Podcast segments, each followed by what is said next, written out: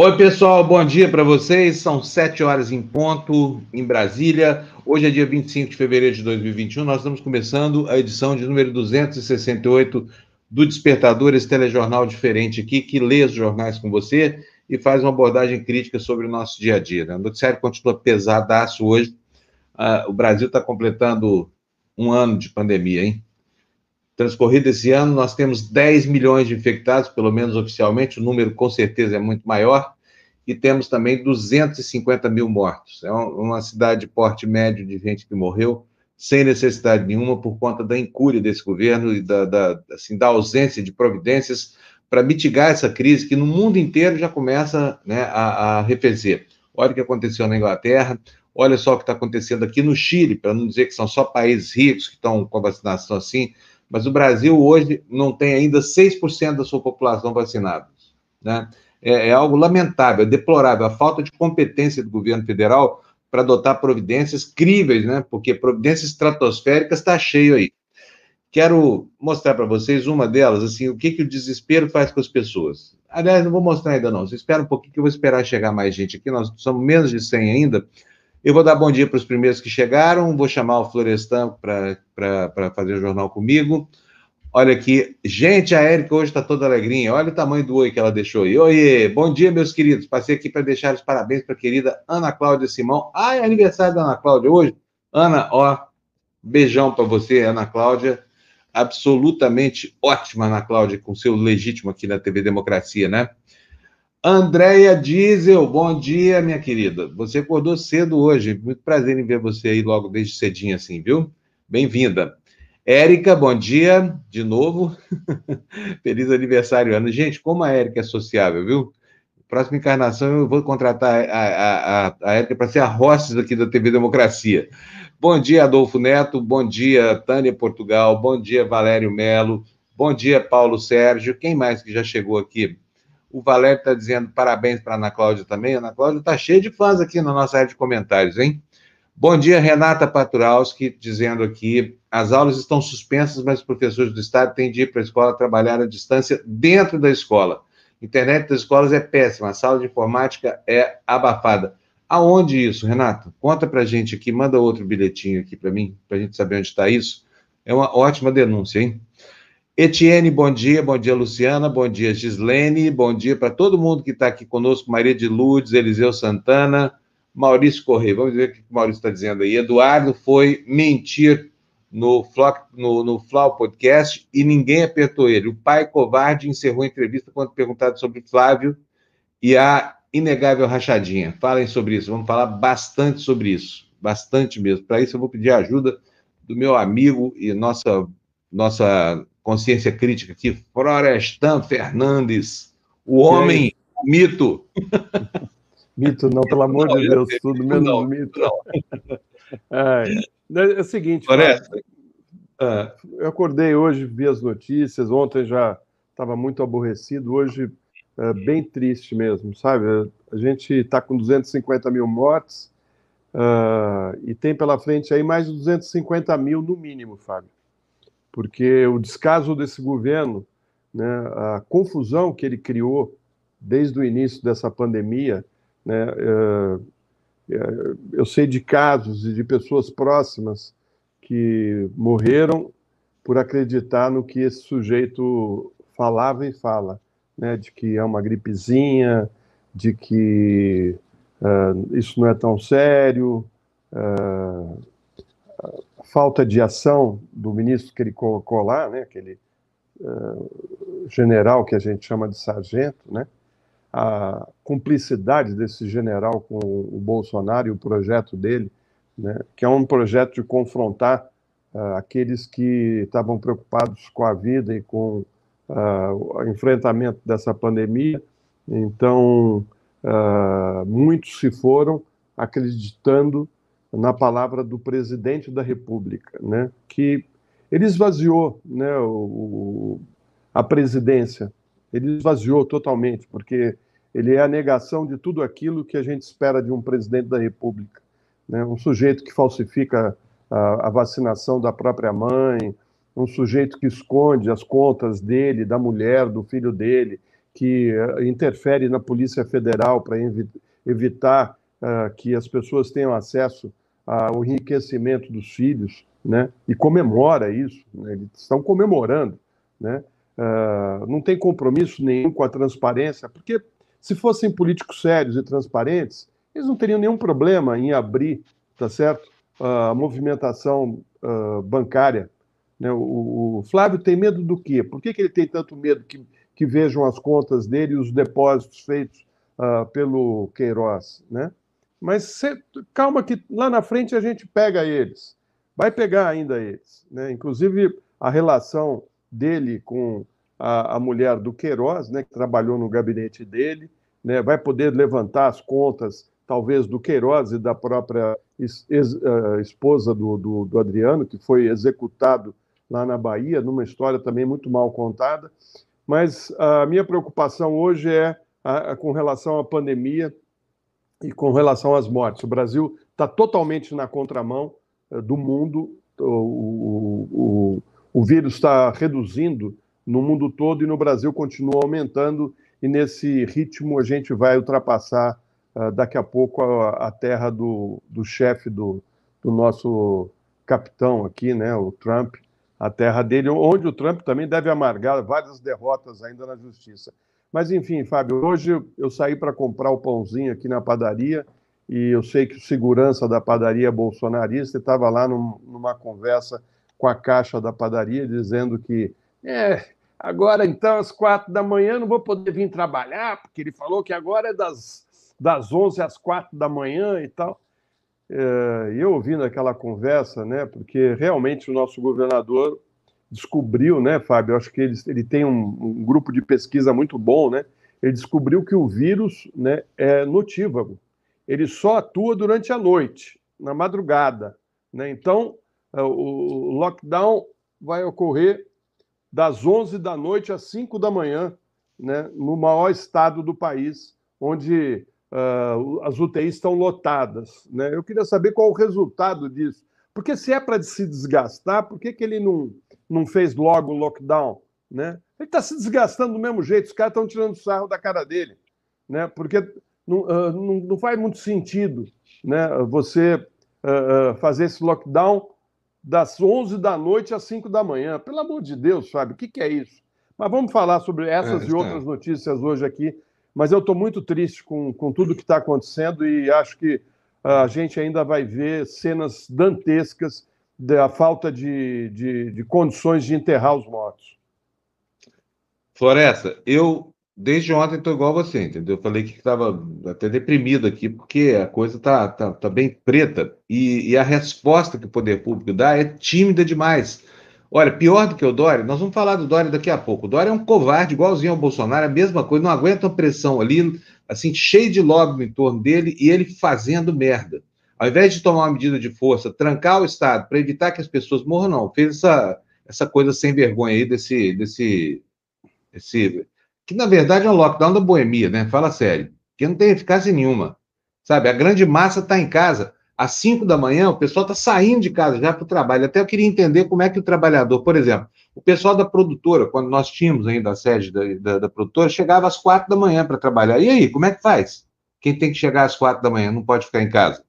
Não vai pegar o metrô até cinco, vai perder o emprego? Olha, é, é assim, a covardia gerou 250 mil mortes no Brasil. Talvez aí 60 mil, 70 mil fossem inevitáveis por causa da dinâmica da doença, mas o restante é obra da engenharia política bolsonarista e da covardia dos outros bolsonaristas aí que estão vinculados a ele, ainda aqui no momento de oposição, tipo Dória, por exemplo. Sabe? Medidinha covarde desse governador aí, bem covarde mesmo. Agora, no desespero, Floresta, nós estamos vendo cenas absurdas. É, olha, o prefeito de Cabedelo, sabe o que, que o prefeito de Cabedelo fez? Cabedelo lá na Paraíba. Cabedelo tem as praias mais lindas da Paraíba, né? E, bom, não vou nem falar, depois a gente fala. Vou mostrar para vocês, tá bom? Então vai lá, põe na tela cheia aí, Fernandão. Olá, Cabedelo, olá, Paraíba. Nesse momento eu queria fazer um pedido a todos vocês, para que no dia 15 de março, todos juntos possam jejuar, fazer um jejum em prol da guerra espiritual contra o Covid no estado da Paraíba. Aqui nós vamos oficializar na Câmara de Cabedelo e peço a todos os prefeitos, todos os vereadores que oficializem em suas cidades. Vamos mandar um ofício também para a Assembleia Legislativa, com todo respeito ao deputado Adriano Galdino e os demais deputados, para que também oficializem, no dia 15 de março, fazer um jejum, todos nós, contra essa guerra espiritual, contra o Covid na Paraíba.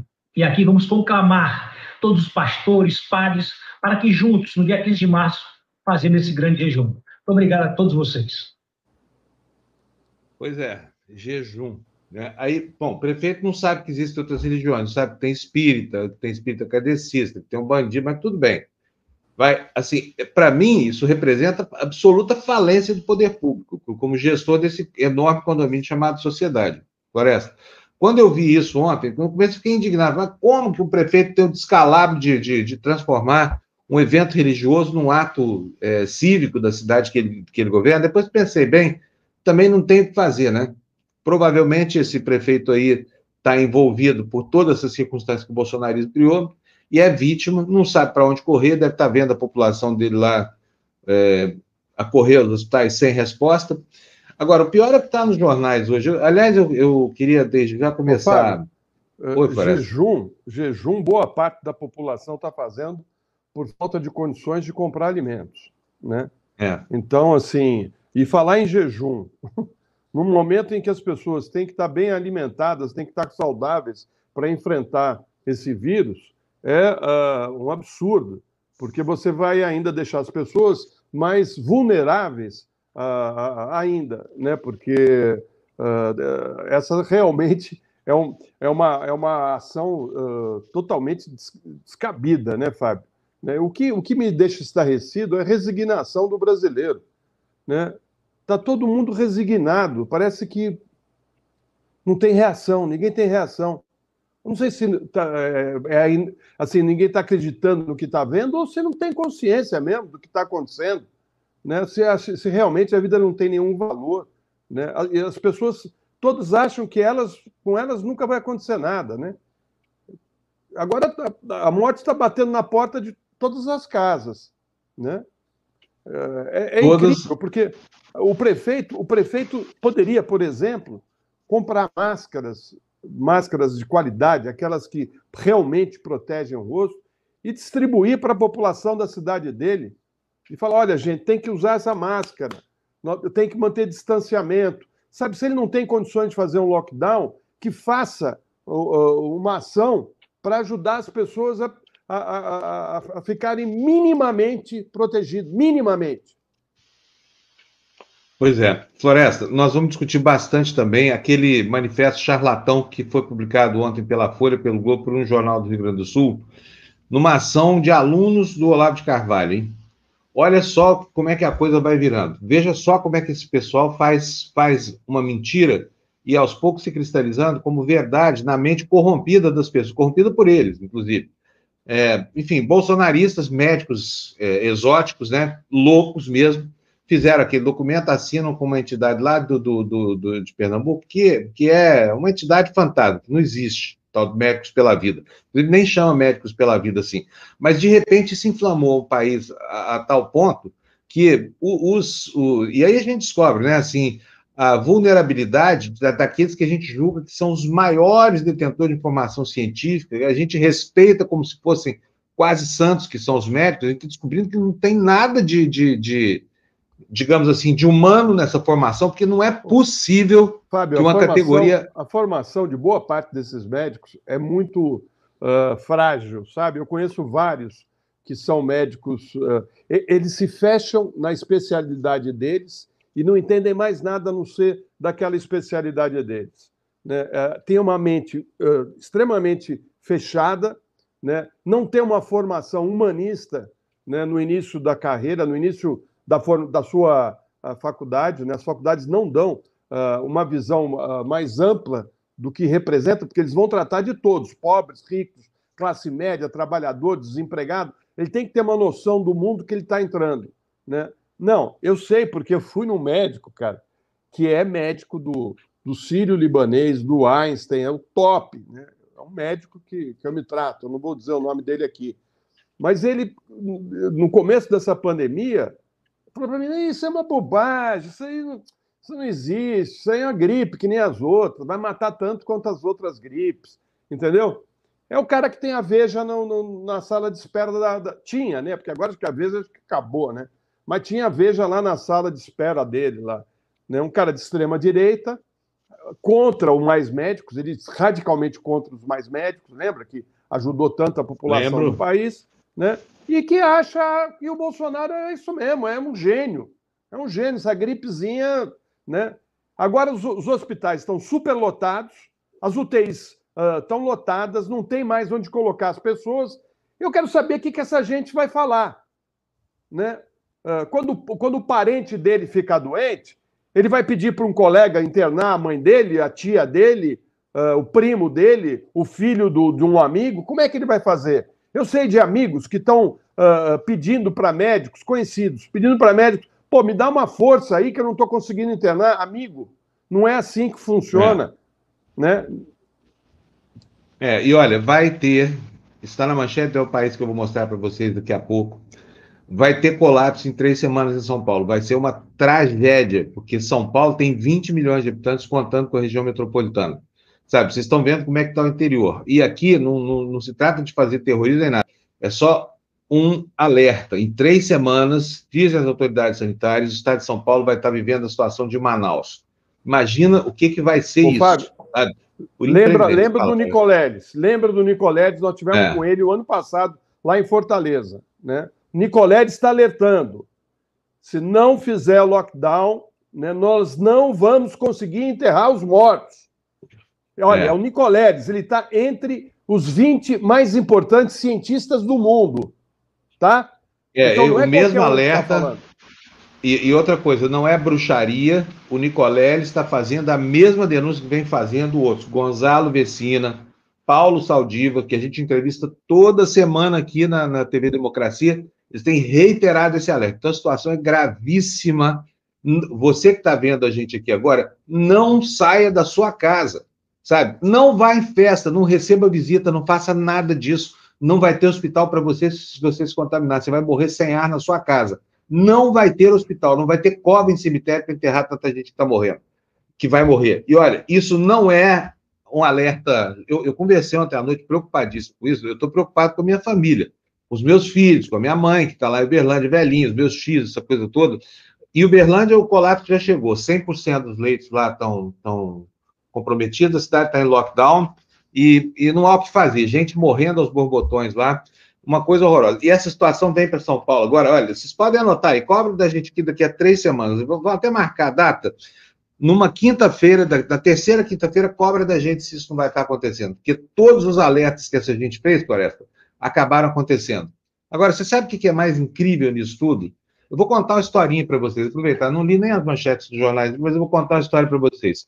Em 1918, aí pelo meio do ano, começa a pipocar notícias aqui no jornal. Naquela época a comunicação era muito limitada, sobre uma tal gripe que, que tinha começado a atacar na Europa, e a Europa estava no, no pós-Primeira Guerra, estava é, é, saindo da, da Primeira Guerra Mundial, e estava acometida pela fome, pela privação, pela falta de meios. A Primeira Guerra talvez tenha sido a mais sangrenta de todas as guerras na história. Naquele ato acontece a eclosão da gripe espanhola, que na verdade foi, se originou nos Estados Unidos, segundo todos os, os registros críveis. Né?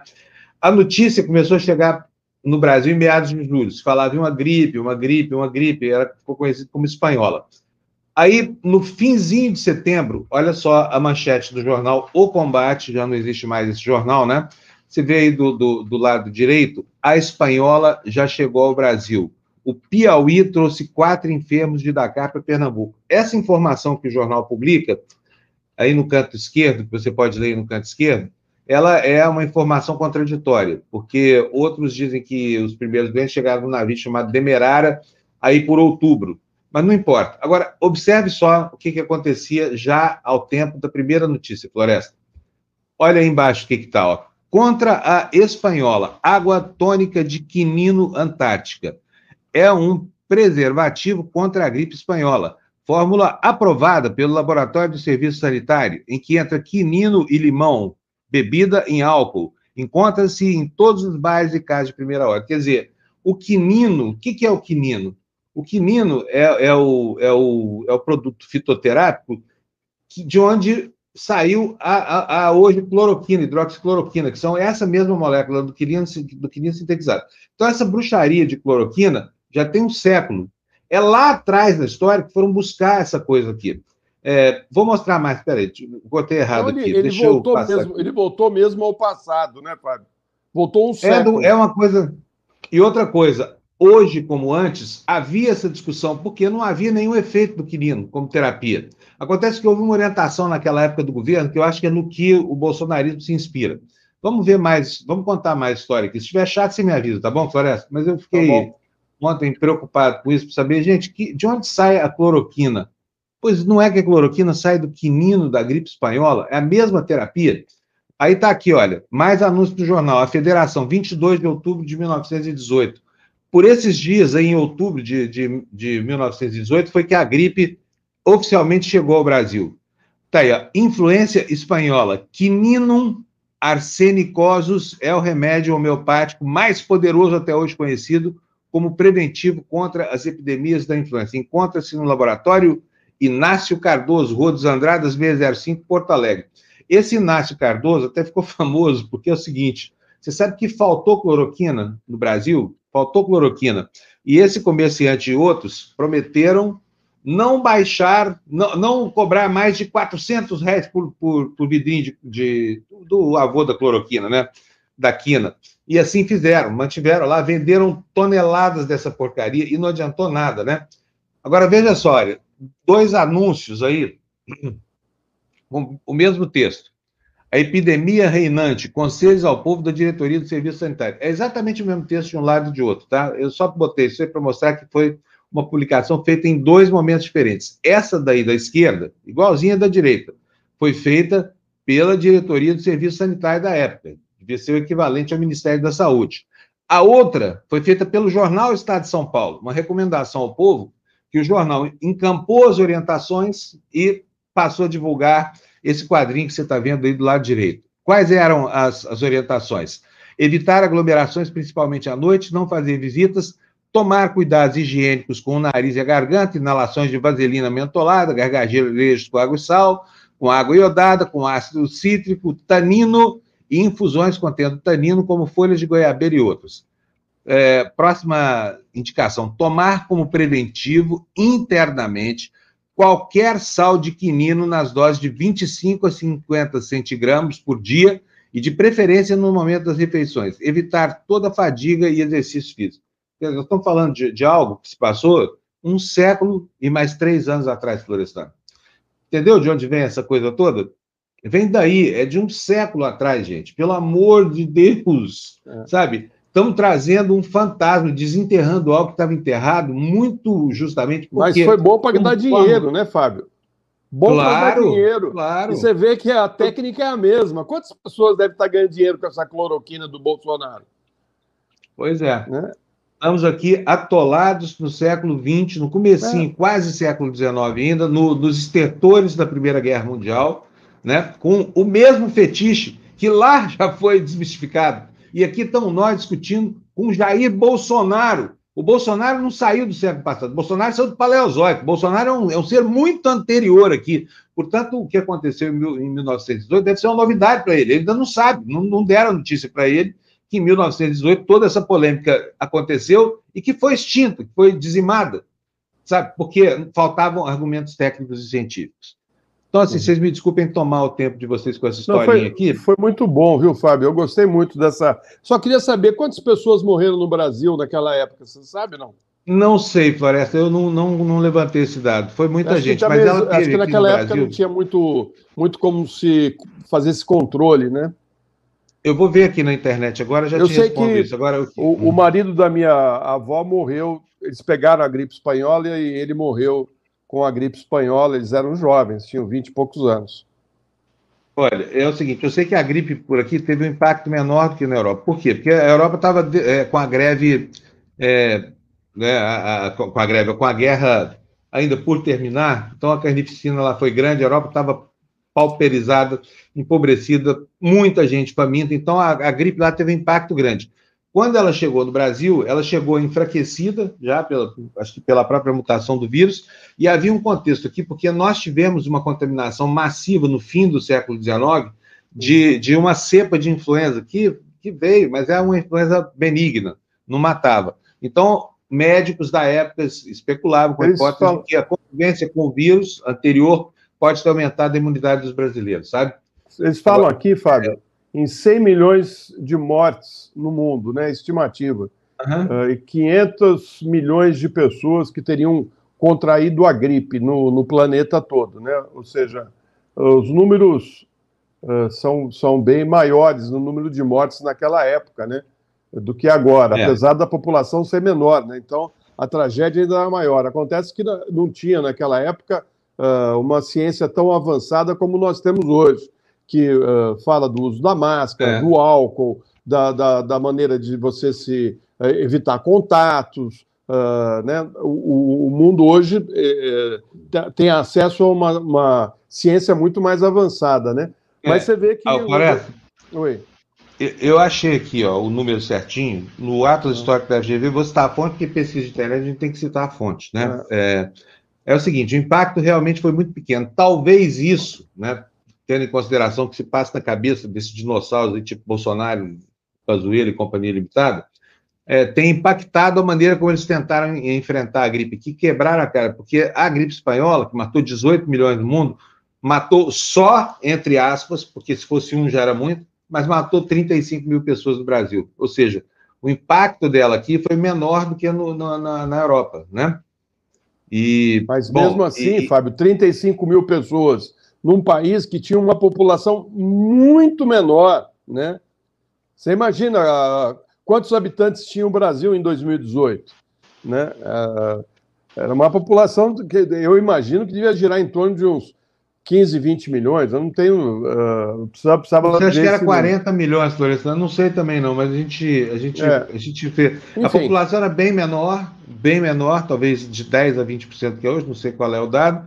Agora, o número de mortes foi muitas vezes menor 35 mil. Ainda assim, olha só, as condições de mobilidade naquela época eram muito diferentes. A doença chegou de navio, né? Hoje a Covid vem de avião e se espalha de avião. E aqui dentro do território nacional a mesma coisa, quer dizer, tem outra logística. Então, o mecanismo de, de propagação do vírus é muito mais eficiente hoje, né? Por causa da, da condição logística da humanidade, que hoje é outra. As pessoas se deslocam de um lugar a outro o tempo todo. Mas, enfim, eu estou colocando isso aqui só para mostrar para vocês de onde é que sai esse furor com cloroquina, sabe?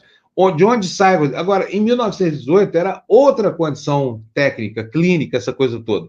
A única semelhança que eu vejo aqui é o fato de que não há remédio preventivo. Não há nada que possa evitar o contágio, ou não há nada que possa é, é, mitigar os efeitos por enquanto, né? Nisso as, as duas situações se equiparam. Mas, enfim, está aí a explicação de onde é que nasce a bruxaria da cloroquina, o que, que foi que aconteceu há 100 anos, 103 anos aí, e que hoje retorna como uma novidade pelas mãos desses dinossauros da política aí que saíram diretamente lá do Paleolítico para assombrar a nossa vida aqui e matar tanta gente assim.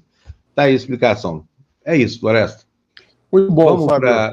Vamos para as notícias do, do, do, dos, dos anos 2000, né? Vamos, Vamos passar para 2021 passado. agora. É. Vamos para a carnificina de um século depois, é. né? E olha, gente, é, é, é, é certo como pule de 10, tá? Todo médico epidemiologista, todo sanitarista brasileiro alerta para o fato de que a condição de mobilidade no mundo está gerando, um, um, um, digamos assim, um ambiente perfeito para a propagação desse tipo de, de doença. Então, nós vamos ter pandemias aí, Floresta. Vamos ter muitas ainda. Provavelmente, provavelmente, eu não estou querendo assustar ninguém mas provavelmente nós vamos ter epidemias mais letais do que isso que, que a gente viu agora. E é esta a maneira como a gente está se preparando para esse futuro, a gente não está dando conta de um vírus que só exige uma coisa: coragem dos governantes para parar a sociedade, falar, gente, se não parar, vai morrer muito, muito, muito mais gente do que isso que está. É só isso que precisa. Não precisa de cloroquina, não precisa de nada, é só parar o país, tem que parar. A economia vai sofrer, vai, tem gente que vai quebrar, tem. O governo vai se ferrar com isso, não vai, mas não tem o que fazer. É só isso, não tem nada para fazer. Se não fizer, acabou a chance de, de resolver essa pandemia em pouco tempo, que é vacina. ao ritmo que a gente está indo, vai levar séculos, séculos para a gente começar a ter a tal da imunidade de rebanho. Rebanho até que a gente tem, né? Rebanho meio arredio, mas a imunidade de rebanho Fábio, não vai ter não, tão cedo. Fala, o áudio deu uma metalizada, uh, não sei o que aconteceu aí. É, meio com um pouco de Bom, eco. Deixa eu mudar aqui, então eu já resolvo isso. Continua, viu? Continua com problema teu áudio. Melhorou agora, Flores? Melhorou? Não. Tá, continu... Não, tá ruim, tá bem ruim. Agora não sei se é o meu ou se é de, das pessoas que estamos acompanhando aí, podiam dizer se o teu áudio tá ruim mesmo ou se sou eu aqui. Mas eu acho que, que tá ruim. Eu vou pedir para o Fernando botar na tela, então, você lê as manchetes, por favor, para os jornais, para mim, que eu já volto. Vou sair tá. e voltar aí um minutinho, tá? Tá bom. Vai lá, Fernando, vai com o Florestan. Vamos lá, Fernando. Então, uh, a primeira, primeira manchete aí do, uh, da Folha de São Paulo, né? Deixa eu achar aqui na minha página. Está aqui, ó. Brasil bate 250 mil mortos após um ano no pior momento da pandemia. Né? Uh, aí o Fábio separou aqui mais três, quatro notícias. Né? Araraquara conta em dois meses mais uh, mortes que em 2020. Em menos de dois meses, Araraquara já teve mais mortes por Covid que no ano passado inteiro.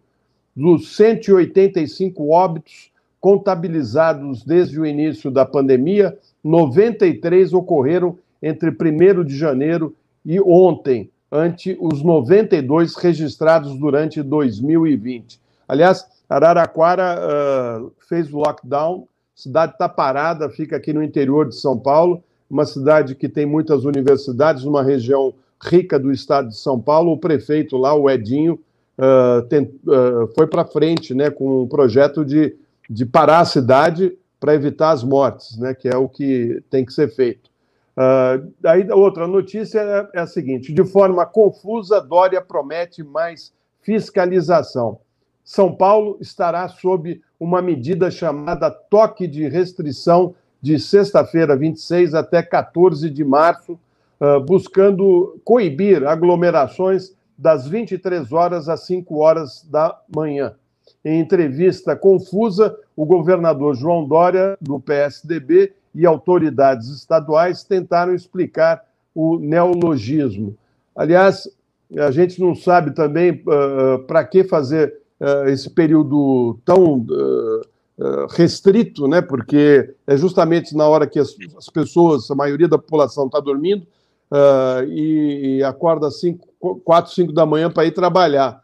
Então, assim, realmente, se era para se desgastar com isso, era melhor ele não ter proposto nada, né? Porque, pelo amor de Deus, né? o, o Estado com todos os hospitais lotados e o governador fala uh, em fechar a cidade das 11 da noite às 5 da manhã. Né?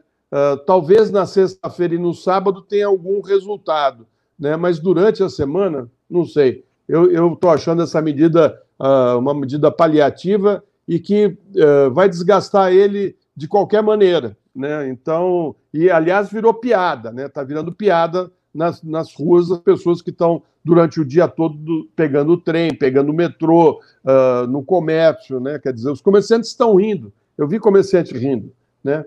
Ô, Fábio, teu áudio melhorou aí? Vamos ver, melhorou, Flávio? Você melhorou, que me disse. Tá ótimo. Tá ótimo. Ah, então beleza, maravilha. Então tem mais duas noticiazinhas aí da Folha, se você quiser tocando por aí. É, vamos fazer o seguinte, vamos interromper a leitura da Folha, porque nós temos uma prioridade absoluta aqui, ó. Nosso querido Jamil Chad. Bom dia, Jamil. Tudo bom? Ah, hoje ele voltou. A mulher deixou ele voltar para casa, acabou o castigo do Jamil. Foi um mês duro, do pior do inverno suíço, ficar de fora de casa, Jamil. Gostei é. de ver, viu? É que a primavera bem, já está chegando, Fábio. Já, é, tá, Jamil já. passou o inverno na sarjeta, literalmente, lá na, na Suíça. Deve ter aprontado alguma, Jamil. Não sei o que foi, não, mas que aprontou, aprontou, não é, não, Floresta? Sei não. Acho que o Jamil, o Jamil é, é, um bom um bom marido, um bom pai. Né? Eles não fariam isso com ele, não. Só matéria, é, só matéria. O, o, o Jamil não apareceu aqui ontem porque certamente estava lá coletando informações da repercussão do, daquele maravilhoso discurso do Ernesto Araújo. Que coisa impressionante. Que cara, sabe, me lembrou um Carlos Lacerda, um, assim, um, um grande orador, um Cícero, sei lá, um, uma coisa dessa, Catilina, não sei quem foi, mas me lembrou um personagem épico na é, tribuna. Mas, mas sabe, Fábio e Floresta, sabe o que aconteceu no dia seguinte? É, teve algo bastante importante, porque, é, e, e essa é uma das características desse governo, né, que tem é, feito que pessoas que nunca é, compartilharam uma carta conjunta, uma, um ato conjunto, começaram a agir de forma conjunta. E aí estou falando, obviamente, é, da sociedade civil no Brasil. Ontem, é, uma carta com mais de 60 organizações é, foi publicada, é, justamente dizendo: olha, esse discurso nem do Ernesto nem da Damares tem qualquer tipo de relação com a realidade no Brasil. E aí é curioso porque a carta traz é, é, religiosos, é, entidades é, de gays e lésbicas, indígenas, movimento negro, é, ativistas de direitos humanos, enfim, está todo mundo ali, basicamente. Né? Então, é, claro, todo mundo que não está dentro do, do governo Bolsonaro, etc. Então, é uma carta bastante importante, porque ela demonstra aí, primeiro, a reação da sociedade civil no Brasil, mas também o fato dela vir de diversas, diversas áreas, não é só é, os indígenas ou os ambientalistas é, ou de um partido político. Não, ali você tinha absolutamente de tudo. E aí o curioso, e essa parte também a gente acaba se trans, acaba transformando num espelho da, da, da situação do governo, é que a Damares Alves foi nas suas redes sociais, pegou a matéria, só o título da matéria, porque ela não publica a matéria inteira, porque senão o, a base dela vai ler e vai entender o absurdo que é o discurso. O que ela faz? Ela tira só o, o, a, o título, coloca ela, ela mesma, né, a sua equipe coloca ali esquerdistas, esquerdistas, né, porque deve ser um xingamento, imagino, né, né no, no caso, para ela, e escreve em cima, ok, sem novidade, próximo. Isso aí, estamos é com isso na tela, você está vendo aí, né, viu? É, isso é o retrato, isso é o retrato do diálogo do governo com a sociedade civil. Esse é o retrato do espaço que o governo dá para o diálogo com a sociedade civil. Insisto, Florestan e Fábio, não é, é, uma carta do PT e do PSOL. Né? É uma carta de religiosos na Amazônia, é, de grupos de direitos humanos em várias universidades, é, do movimento negro, dos quilombolas, dos indígenas, né, é, do, do, Instituto Vladimir Herzog, é, enfim, é basicamente um, um mapa quase é, das entidades da sociedade civil no Brasil hoje.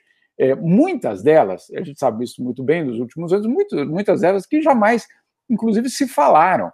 É, entidades que tinham agendas, eu não diria contraditórias, mas agendas que não se tocavam. Então, eram entidades que viviam cada uma em seu mundo, em sua reivindicação, etc mas que não se cruzavam. E aí, de repente, você tem numa mesma carta, com o mesmo tom, com o mesmo, uh, com a mesma reivindicação, e qual a reivindicação? Nós não reconhecemos, é muito forte isso, nós não reconhecemos o discurso de Damares Alves e Ernesto Araújo na ONU. Então, é uma carta que se distancia essas entidades, deixando muito claro. A reação da ministra é a reação que a gente vê, na verdade, todos os dias, que é a de fechar as portas para qualquer tipo de diálogo com a, com a, com a sociedade civil. Aí ela fala: não, mas claro que eu falo com a sociedade civil. Sim, a sociedade civil é, é dela, né? a sociedade civil que atende aos, que na verdade reforça o seu próprio posicionamento. As igrejas, aquelas que obviamente têm uma relação direta com esse, é, esse nacional é, teologismo. Socialismo. Nacional, né, nacional socialismo. É, esse nacional é, cristianismo. É, nacional populismo, nacional é, cristianismo. Escolhe o, o, o, ismo que você quiser. Mas, enfim, é, é muito grave, porque é uma demonstração muito clara de que ela não quer qualquer tipo de diálogo. E só para completar, ela fala, ela escreve próximo. E aí eu vou te avisar, Fábio, vai ter muito próximo nesse próximo mês. Vai. Vai, porque a, vai, reunião. É, é, assim, eu, eu, tenho, obviamente, os contatos com, com, com o pessoal da sociedade civil, e eu posso te dizer, eles estão preparando um tsunami de denúncias, de intervenções, é, de cobranças, é, de queixas é, durante todo o Conselho de Direitos Humanos é, da ONU, que, que vai até o final do mês. Então, se ela falar próximo, tudo bem, não tem problema. O próximo é uma lista significativa de, de queixas. O, o Jamil. Não, Diga aí, Fábio. Fala, fala. Não, não, não, que... eu ia mudar de assunto, mas pode, eu falar, também. pode perguntar. É, é, não, eu queria saber dele como é que repercutiu o Brasil chegar em 250 mil mortes por Covid, né? E ser o único país no planeta onde está ocorrendo o crescimento da contaminação e das mortes. Exato. É, de fato, no último relatório da OMS, que foi publicado ontem, já ficava muito claro que o Brasil é, se mantém estagnado, estagnado no sentido de, de, manter o crescimento, não consegue retrair, enquanto o mundo vê uma queda absolutamente substancial. A queda é substancial, Florestan, mas ainda é de um patamar muito alto. Hoje mesmo, por exemplo, os, os europeus, o escritório da OMS na Europa dizia o seguinte, que hoje a Europa registra um número de novos casos que é metade, metade, uma queda de 50% em comparação ao que era em dezembro. Ou seja, foi reduzido pela metade em dois meses o número de casos. Mas, mas o número de casos na Europa ainda é 10 vezes maior do que o que foi em maio. Então, é, a, a queda é substancial, mas o caminho é muito longo ainda para chegar ao que era aquele momento de maio. E a situação do Brasil? A situação do Brasil vai no sentido contrário. Desde dezembro, há um crescimento permanente no número de novos casos por semana. A OMS deixa isso muito claro. A, a variação que teve, por exemplo, na última semana é absolutamente marginal, ou seja, não houve nenhum tipo de queda substancial. E aí, claro, o que fica é, evidenciado é que se esse, esse ritmo continuar, nós vamos passar os Estados Unidos nas próximas semanas no que se refere a número de novos casos. Os Estados Unidos estavam é, muito acima do Brasil, é, mas desde o início do governo é, Biden, esse número cai de uma forma radical. Então, hoje, nós temos, por exemplo, é, perdão, antes tínhamos aí 25, é, 30 mil casos por semana nos Estados Unidos, contra mais ou menos 7 mil, perdão, mortos, hein? Mortos, contra mais ou menos 6 mil no Brasil. Aí o Brasil sobe, hoje está em quase 8 mil por semana, e nos Estados Unidos vem caindo e está 14 mil. Então, você vê que tem uma, uma convergência e, eventualmente, o Brasil, se esse ritmo for mantido, o Brasil passa os Estados Unidos. Os Estados Unidos hoje vão marcar 50 milhões de doses já distribuídas, 50 milhões de doses, então um número absolutamente é, é, importante e que logo vai se refletir no número de mortes também. Então, é, o Brasil vai ficar, se não mudar de uma forma radical, o Brasil vai ficar numa situação aí de, é, talvez, eu não diria o único, mas pelo menos um dos principais epicentros aí da, da pandemia. Que horror. Bom, vamos tocando aqui a vidinha, né, Jamil? Olha, de tudo isso, resta a alegria de ver você acolhido em casa de novo, sem precisar ficar naquele corredor frio. Tá bom. Obrigado. É, um, abra... um abração para você, Jamil. Até amanhã aqui, tá? Bom dia para vocês todos. Tchau, tchau, tchau. tchau. Próximo. Próximo. Ai, mas essa minha, Jamil aqui ficou alegrinha ali, ó. É. Fala, Jamil, gostou, Não, né? Próximo, é que o próximo. É, eu, eu, eu, eu, quase publiquei a lista, mas eu falei, não, vamos usar ponto a ponto, né? Vamos. É. Vamos, vamos esperar, né? É, vamos fazer. Vamos, vamos, seguir a, vamos seguir a orientação da ministra. Vamos fazer o próximo depois, o próximo, depois vai ter o próximo. Enfim, espere. É isso mesmo. É. Abração, Jamil. Tchau, Jamil. Tchau, tchau, tchau. Então agora é sério. Próximo mesmo, né? Vamos voltar, não é o próximo. Agora é o, é o, é o anterior. A gente estava na Folha de São Paulo ainda. Faltam duas Volta aí, notícias. Fernandão, para a gente, por favor. É, faltaram duas notícias. Quer tocar, Flávio? Pode, eu gostei de. Você tem uma voz bonita. As pessoas Sem áudio, gostam. Fábio. Se quiser tocar. Sem áudio meu? Sum... Ó, eu sumiu meu áudio? Sumiu alô, o áudio alô? aí, Fábio. Bom, então vamos lá.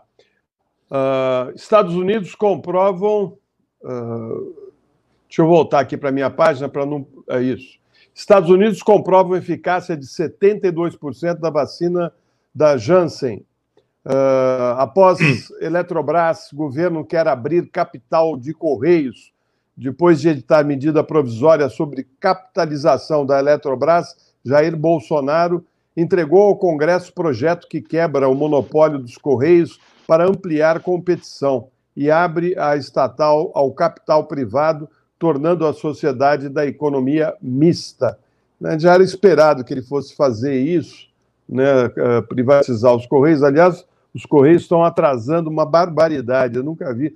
Ah, os Correios que sempre tiveram muita eficiência no Brasil, atualmente uh, estão atrasando, estão. Está difícil. Né? E é, isso tudo já é sinal dessa privatização e a preparação para passar essa empresa para o capital privado. Mas vamos em frente às notícias do Estado de São Paulo. Vamos ver aí no ar o que está dizendo o Estado de São Paulo? Está aí na manchete do Estado de São Paulo. Uh, essa aqui. Brasil atinge 250 mil mortes na pior fase em um ano de pandemia. Né? Uh, traz também a, a notícia de que auxílio pode ser aprovado sem contrapartidas. O presidente do Senado, Rodrigo Pacheco, admitiu a possibilidade de uh, fatiar a PEC emergencial e aprovar apenas a autorização para a nova rodada de pagamento de auxílio entre 250 a 300 reais, deixando os dispositivos de contenção de gastos para depois. A votação deve ocorrer terça-feira. Essa aí, né, Fábio, era, era mais uma malandragem deles, que já estavam é, querendo enfiar a mão uh, nos recursos da saúde e da educação, né, uh, que estavam lá estipulados, né, o, o investimento mínimo, eles já estavam querendo enfiar a mão nesses recursos. Você está com áudio melhor agora aí? Tô, você que está sem áudio. Ah, é? Tá me ouvindo? Tá é, você que estava sem áudio, não era eu, não. O André me avisou aqui, tudo bem. Estamos tá. na, tamo, tamo na área. Olha aqui, gente, vamos. Vamos, eu vou dar uma corridinha aqui, porque nós estamos muito atrasados com as manchetes, Floresta. Põe para tá. nós a próxima, próxima página. Eu quero chegar no, no, no El País logo. Estou ansioso para comentar a notícia do El País. Vai lá, Fernando, troca para a gente. O Globo está aí em um ano, 250 mil mortes. E mais esses três destaques que vocês estão vendo aí do centro para a direita da página. Ministros do STF criticam PEC da impunidade. Essa história dessa PEC da impunidade é outra, hein? 304 votos. Bateu na trave essa noite lá no, no, no Congresso em Brasília. Uma vergonha completa. É o bolsonarismo fazendo seus estragos aí sob a tutela do novo presidente da Câmara, que é o, tá, um dos mais impedenidos bolsonaristas do país, né? O lucro da Petrobras produziu essa outra manchete pequenininha aí. Petrobras volta a lucrar e fecha 2020 no azul. E aí, do lado, rachadinha, quebra de sigilo, precedeu 27 ações de busca, anulado pelo Superior Tribunal de Justiça, acesso a dados bancários de Flávio Bolsonaro e Fabrício Queiroz, orientou o Ministério Público na, do Rio de Janeiro na investigação do caso. Vamos para a próxima página, Fernando? Agora sim, o El País está aí, olha. Olha só a manchete principal do El País. Gente, eu falo aqui todo dia que o El País é um jornal espanhol que tem um olhar mais acurado do que dos jornais longe brasileiros, hein? Veja aí a manchete que está correta. Com o colapso de UTIs no horizonte, Dória ignora a recomendação de apertar restrições contra a Covid-19. E o outro destaque do El País, como o Chile conseguiu vacinar 16% da sua população contra o coronavírus em até três semanas. Vou pedir para o Fernando passar logo, porque a primeira notícia é justamente a, a, a essa aí do, do, do, do, destaque do país. Está aí, olha. Com colapso de UTIs no horizonte São Paulo, no horizonte de São Paulo, Dória ignora a recomendação por restrições mais duras. O governador faz anúncio confuso de medidas de restrição que, na prática, apenas se traduzem em mais fiscalização de aglomerações à noite texto do decreto não foi disponibilizado, por incrível que pareça. Né? Anunciou a medida e depois não, não, não, não, não mostra o texto da medida. Certamente passou a noite em claro lá, o Dória, porque, assim, pelo amor de Deus, em que história essa, desse decreto aí da, da boemia? Você sabe o que eu acho interessante ali, Fábio? Ele faz o um anúncio das medidas lá no Palácio dos Bandeirantes e eu, repara só no cenário cheio de flores atrás, uma bancada enorme. Eu não sei onde que eles trazem tantas flores amarelas, uma, só aquele arranjo, eu não sei quanto que o governo gasta naquele arranjo, mas deve ser bem, bem caro. E aí coloca várias pessoas né, para dar uma noção de equipe. Né? É tudo muito pensado uh, na campanha eleitoral dele.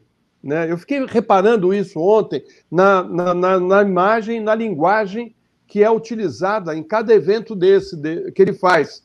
Né? É tudo muito bonito, tudo muito bem montado, todo mundo com a roupinha bonitinha, engomadinho, aqueles. Uh, assim, você percebe que é um, é um show ali, né? É um show, é um cenário. Ele montou um cenário, né? E, e coloca ali várias pessoas, né?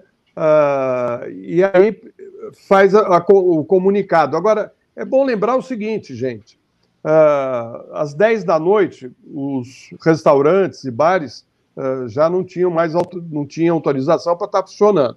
Portanto, aumentar em, em uh, passar para pra, as 11 horas, eu não entendi. Né? Quer dizer, o é. lockdown às 11 da noite, entendi nada. Estou querendo entender. Porque, na realidade, Está uh, todo essa... mundo trancado em casa mesmo, lockdown, está todo lockdown em casa às 11 horas da noite. É. A não ser aqueles que gostam de festa, de balada, que já é clandestina mesmo, então não vai acontecer nada, nada, nada, nada. Viu, Dória? Sinto muito falar, mas a sua enganação chegou ao limite, sabe? O, o, o Dória é um cara engraçado, né? ele é um oportunista típico, assim. Quando interessou a ele, ele criou o Bolsonaro. Aí o, o Bolsonaro era espetacular, e, enfim, tudo que a gente viu acontecer é, nessa eleição, ele acabou sendo eleito aí no arrasto dessa história de Bolsonaro. Aí, quando lhe convém, briga com Bolsonaro por causa do protagonismo da história da vacina.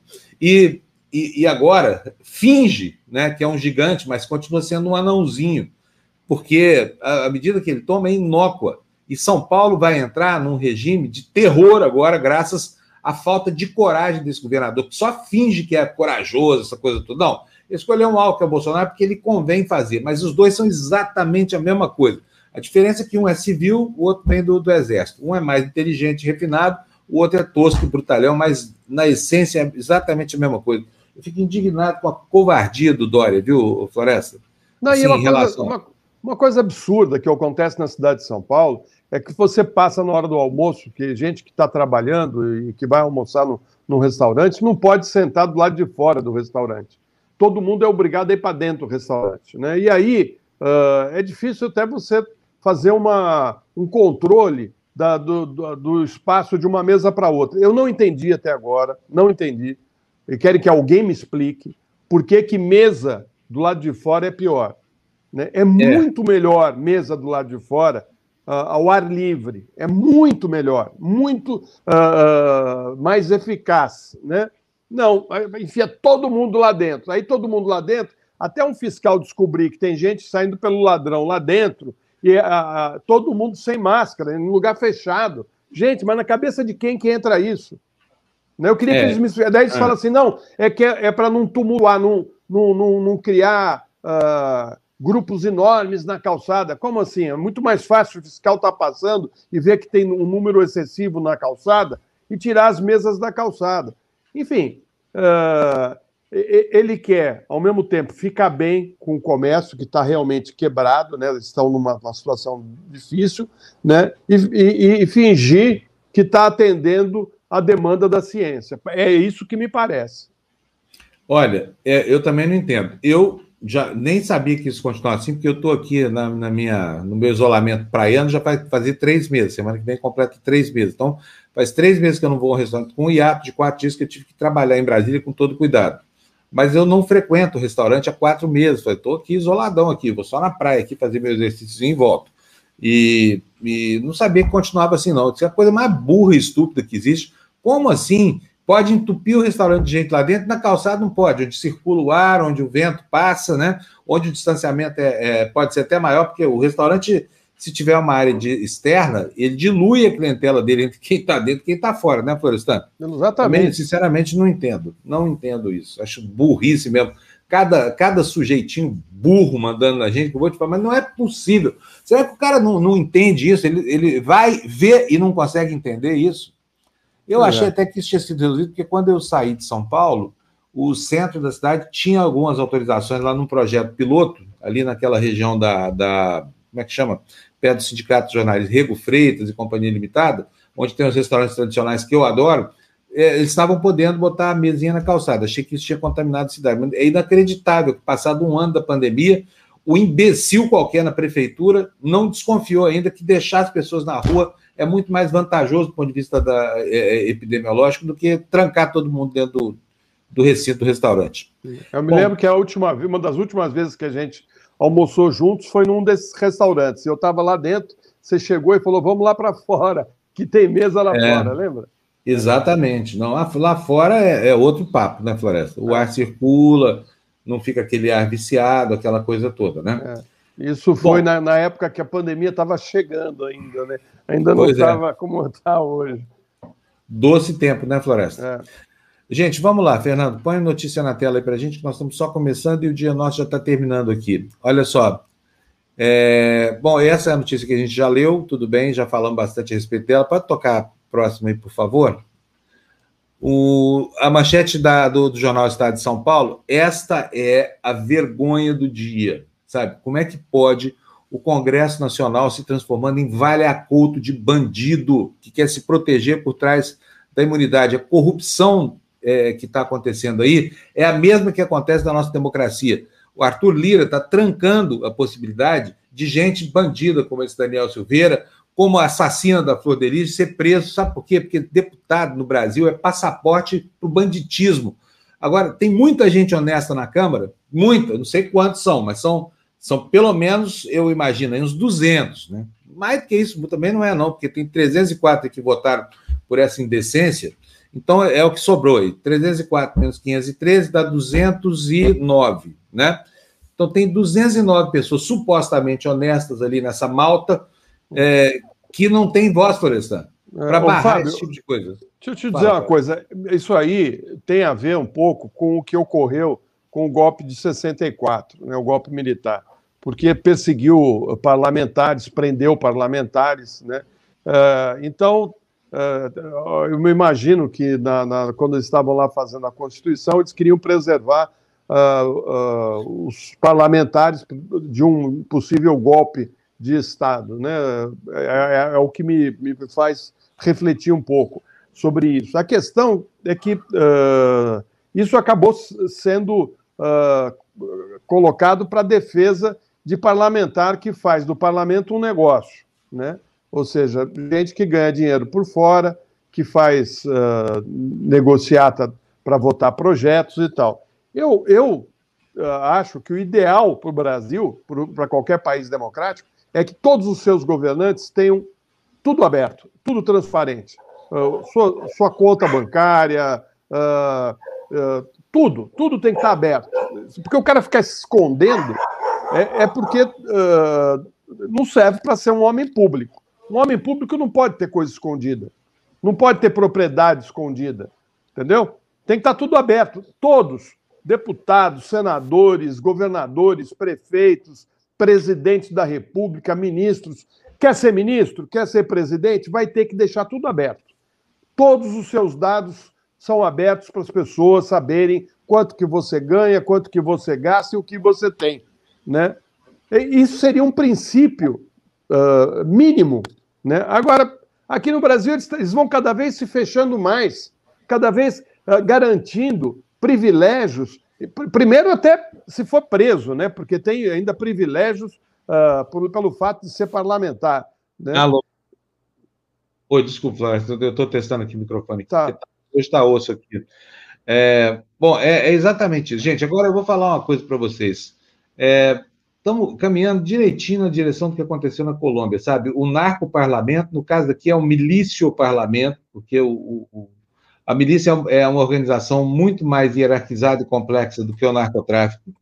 É um vale-acordo e um Congresso muito reativo, porque a cada medida saneadora que se pretende tomar, vem lá um contravapor. E isso aí que aconteceu ontem, essa votação surpreendente, ninguém esperava isso. Como assim? Surgiu do nada essa PEC para beneficiar Daniel Silveira, esse bandido terrorista, fica o tempo inteiro sacando contra a democracia, para beneficiar quem? Flor de Elis, assassina do marido?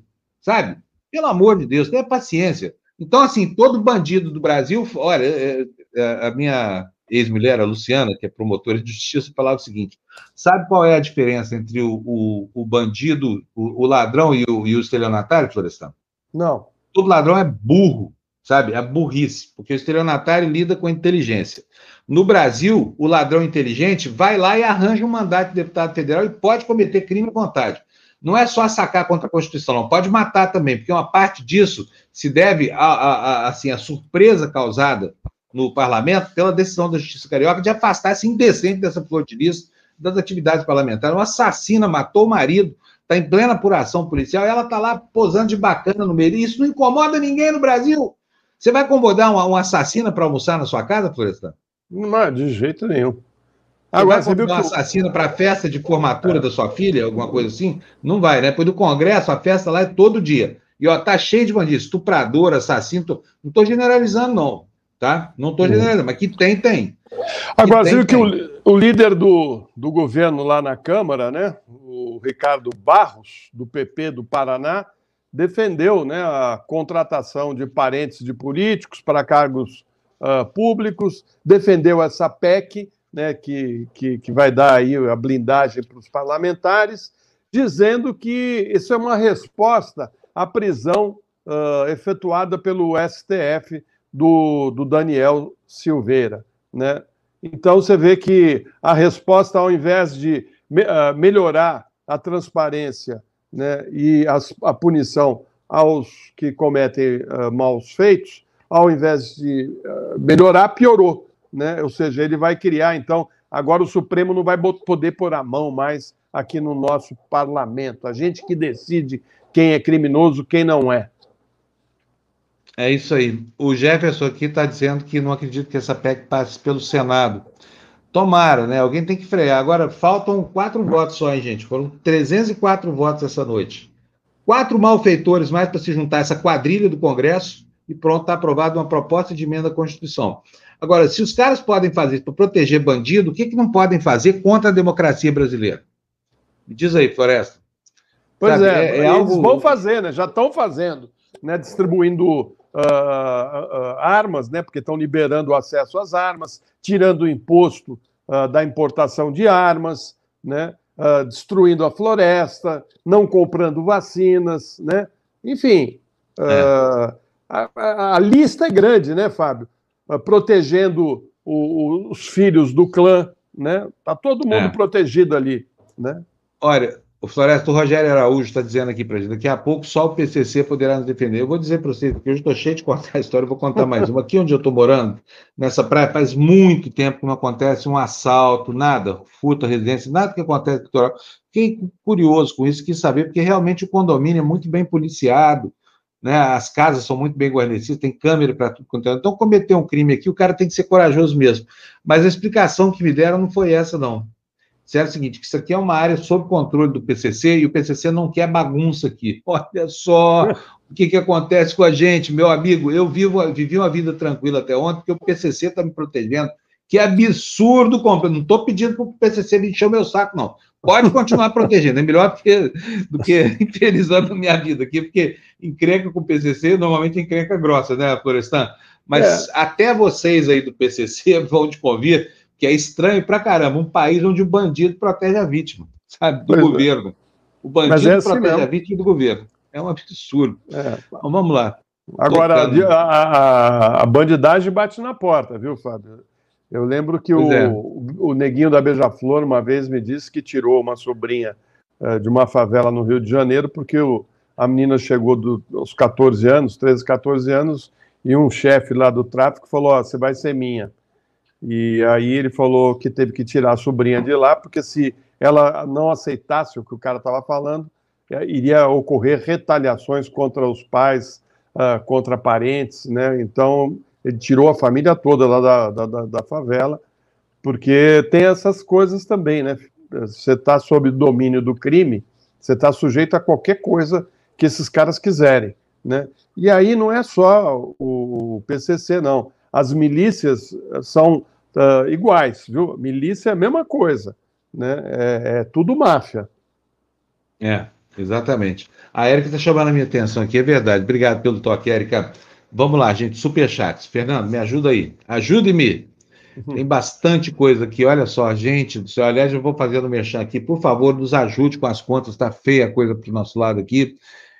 E, e, e, assim, graças a vocês só que a gente sobrevive. Tem, tem as pessoas todas que eu preciso agradecer Põe tela cheia, por favor, Fernando, porque senão não consigo ler aqui. Uh, vamos lá, Eliane Cordeiro Matoso nos mandou 10,90. Eliane, muito obrigado para você. Obrigado também ao Antônio Eduardo Santos, que nos manda R$ reais no superchat. Desejando um ótimo dia para nós. Está dizendo aqui, se resistir está difícil, então vamos sabotar esses malditos que acabaram com o Brasil. Como é que sabota, né? Nós não sabemos fazer isso. Bom, mas, Antônio, muito obrigado pela sua doação. Valder Nascimento, saudade de tu, homem. Deixou cincão aqui para nós, só passou para pegar o jornal, né, Valder? Sua participação aqui está muito pequena, viu? Nós vamos reclamar de você lá no PROCON, o Conselho de Autorregulamentação dos nossos pobres coitados, POCON. Está dizendo aqui, ó, bom dia, pagando meu jornal, obrigado pelo carinho de ontem, eu e a Silvia agradecemos a todos de coração, beijo e bom dia, mas merece mesmo, 25 anos junto, não é brincadeira, hein, gente, o que um casamento tem que enfrentar para chegar até aí, o Florestan que diga, o Florestan também sabe o que é isso aí. Ed Luz mandou quatro reais o Super Stick, Ed, Ed Luz, muito obrigado, Ed, hoje você está dispensado de mandar qualquer coisa em miniatura, tá bom? Já dobrou sua contribuição, tá ótimo, muito obrigado. A Francisca Maciel nos manda dois reais aqui. Não dá para dizer nem bom dia com essas notícias. Pois é. Pois é. Isso aí, Francisca. Obrigado para você, viu? Érica, querida, mandando dois reais, perguntando cadê a Lu. A Lu tem, tá em compromisso profissional e, e ela está ela tá naquela, naquele período dos exames. Então, hoje não vamos ter e provavelmente não a tenhamos nas sextas-feiras mais por causa dos compromissos dela na TV Cultura. Ela é obrigada a acordar muito cedo então a gente vai dispensá-la das sextas-feiras aqui, portanto não a teremos também amanhã, tá? Mas tá tudo bem com ela, graças a Deus. A Francisca nos manda mais cinco aí, dizendo: gente, estou isolado desde o ano passado, agora estou com sintomas. Vou já fazer o teste. Alguém trouxe para mim, estou mal. Francisca, vai fazer. Não, você é jovem, não vai ter problema nenhum com você. Sabe, acho que a grande preocupação de vocês aí que têm 40 anos de idade é com os mais velhos, é com gente da minha idade, da idade de Florestan para frente, porque nós somos grupo de risco, né? Kátia Casado, muito obrigado pelos seus 20 reais, uma doação super significativa para nós. Obrigado, Kátia. Faça sempre, tá? Paula Pérez nos manda cincão aí, tá dizendo, essa PEC é para proteger Flávio e família. é, é, verdade, Paula. Protege, protege também Daniel Silveira, protege Flor Delis, protege todo mundo. É inacreditável isso que está acontecendo. O Luciano Borges, meu amigo, R$ 54,90 para mim.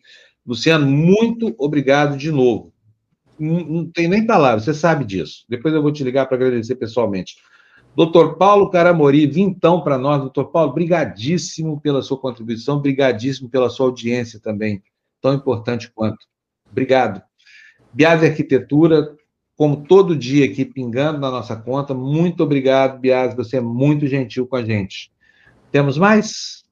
Não temos mais. Acabou por enquanto. É. Por enquanto. Olha, digo aqui para vocês, vou botar aqui no, no, no, cantinho da tela, que o nosso Pix tem agora né, um, uma chave facinha, facinha, que você pode usar aí para. Se você estiver louco para fazer uma doação, cadê? Cadê meu banner do Pix aqui, meu Deus do céu? Está aqui, achei ele aqui, ó. Para doar, pix.democracia.tv. Tá, vou deixar na tela um pouquinho para quem quiser anotar, fazer o favor para a gente de nos ajudar com as contas que é. não são aqui na TV Democracia, né, Floresta? Fábio, é, eu queria lembrar as pessoas para darem likes, que é importante, os likes, né? Vamos chegar nos, nos mil likes, passados mil, né? É, é importante que é, você que está nos acompanhando, que puder se tornar membro, né? Porque a, a, a TV só vai crescer tendo vocês aqui como membros, participando dessa comunidade, né? E, e quem uh, puder divulgar né, colocar nas páginas da internet, ah, no Facebook, no Instagram, aonde puder divulgar, porque a nossa sobre, sobrevivência depende uh, da ajuda de vocês, em todos os sentidos, né? E até ontem eu estava conversando com o Fábio, né, a dura realidade que ele está encarando aí desde que saiu da TV, né, porque está construindo uma empresa, isso leva um tempo né, para poder ter retorno, e às vezes dá, dá um desânimo, né? Porque você está num país que está afundando, né? E começando uma empresa, mas ele está indo bem, né? A empresa, a TV Democracia está indo bem. Uh, acho que esse ano, se tudo der certo, a gente uh, chega nos 200 mil uh, inscritos, né? E, e daí para frente a gente acaba sedimentando esse importante canal de comunicação. É muito importante que vocês ajudem essa mídia que eles chamam de alternativa, na realidade não é alternativa coisa nenhuma, é uma mídia que tenta uh, deixar as pessoas bem informadas, sem esconder né, nada uh, das pessoas. Né? Aqui não tem essa de ah, ah, vamos elogiar a privatização só porque eu tenho amigos que são do mercado financeiro ou porque o mercado financeiro e os bancos estão aqui patrocinando uh, esse jornal. Não tem banco patrocinando nada aqui. Aliás, os únicos patrocinadores da TV Democracia são vocês que nos acompanham e que, uh, quando podem, colaboram. É isso aí. E a gente agradece muito. Nós vamos transformar. Eu, eu acho esse, essa história de colaboração é, é uma coisa que fica assim, parece que é um ato de caridade, essa coisa toda. Não, na verdade, as coisas têm preço, né, Flávia? Informação é. tem preço também, é difícil de apurar, é difícil de manter. A gente começou com uma estrutura muito grande, teve que enxugar demais, foi um negócio que eu fiz assim, com o coração muito apertado, porque a informação realmente é um produto hoje muito depreciado. Então, se não for a compreensão das pessoas de que, de que, de que elas precisam prover uma fonte de financiamento para não serem enganadas, aí fica muito difícil para a gente argumentar em favor do, do financiamento, né? É isso aí. O, o, o está reclamando aqui que não está aparecendo o membro dele, que ele é membro há um tempão. Tá bom, Tiago, vamos ver o que, que, é. Isso é com o YouTube, viu? Quem gerencia isso é o YouTube, não somos nós, não, mas nós vamos ver como é que a gente pode, afinal de contas, é direito se eu ter esse símbolo de membro aí, já que isso custa, né? Uh, o Antônio Castro está perguntando aqui: eu gostaria de fazer transferência para uma conta corrente da TVD sem intermediário. É possível? Sim, Antônio Carlos, é possível com o Pix. E é possível também fazer, se você quiser, escreve para mim, é PANUN, P-A-N-N-U-N, é P-A-N de navio, N-U-N, arroba gmail.com, eu te mando direitinho os dados bancários da, da, da, nossa empresa, tá bom? É isso aí, vamos nessa. Então, gente, tem notícia para caramba aí na tela e nós temos pouco tempo, vamos ver o que, que a gente consegue hoje. É, pode passar para a próxima, Fernando, por favor, já falamos sobre isso aí, são 304. Aí temos uma notícia alvissareira, que nem tudo está perdido no campo da, da, da, rachadinha aí, no Ministério Público do Estado do Rio de Janeiro, que tomou esse contravapor aí do, do Superior Tribunal de Justiça, né? A manchete da Folha de São Paulo diz que mensagem de Queiroz não sobrevida à apuração sobre Flávio Bolsonaro. Conversas do PM aposentado com o ex-miliciano Adriano são as únicas provas obtidas sem ligação com o relatório que é, ainda pode ser anulado. Eu vou é, ler para vocês. A notícia diz o seguinte: as mensagens trocadas pelo PM aposentado Fabrício Queiroz com a ex-mulher do miliciano Adriano da Nóbrega são as provas que podem garantir sobrevida à investigação do caso das rachadinhas uh, no antigo gabinete do senador Flávio Bolsonaro, republicanos Rio, da Assembleia Legislativa do Rio de Janeiro. Elas são as únicas obtidas de forma totalmente independente de um relatório do COAF, que ainda corre risco de anulação em julgamento no STJ. Se esse documento for considerado ilegal, uma investigação sobre Queiroz pode ser reaberta a partir dessas mensagens. A questão é que houve aí, né, Floresta, uma marcha ré inacreditável, né? Assim, o tamanho é. da perda. E a gente critica o STJ, que merece ser criticado, porque o garantismo não é a impunidade, a certeza da impunidade. O garantismo é outra coisa. O garantismo é garantir ao réu tudo o que está previsto no devido processo legal. Não é tirar gente da frente dos investigadores, não. Né? Bom, deixa eu mostrar uma, uma, uma curiosidade aqui para vocês. Olha só, o pessoal está convocando trabalhadores da educação pré-escolar e escolar de 23 anos ou menos para tomar vacina e pessoas com mais de 60 anos, é, com e sem comorbidade, para já tomar a segunda dose. Eu vou mostrar o aviso para vocês. Vocês acreditam nisso? Ó, trabalhadores de educação de 23 anos e pessoas de 60 anos com e sem comorbidade. Aqui no Brasil, tem lugares que estão vacinando gente de 90. Uberlândia, minha cidade lá. Minha mãe tem 83 anos, não tem data marcada ainda para tomar vacina. Quer ver o anúncio? Olha aí, ó. Sabe que língua é essa aí, Floresta? Espanhol. Espanhol, é. Portanto, não é no Brasil. Que país será esse que está vacinando gente de, de 60 anos e profissionais da educação de 23 anos ou menos? Hein, Vitor? Bom dia. Bom dia, Fábio. Estamos falando do Chile, né? O país que tem 16% da população vacinada. Mas não era um país ultraliberal, que não tinha esquema de saúde, que é, o governo está nem aí para saúde pública, essa coisa toda. Como é que foi isso? Conta para nós. Não existe saúde pública no Chile. Você, se for falar de saúde pública no Chile, você paga. É um sistema de pagamento solidário. Você paga, você paga e teu seguro paga também. Mas é, o que acontece é que o governo percebe que a vida das pessoas é mais importante que a política.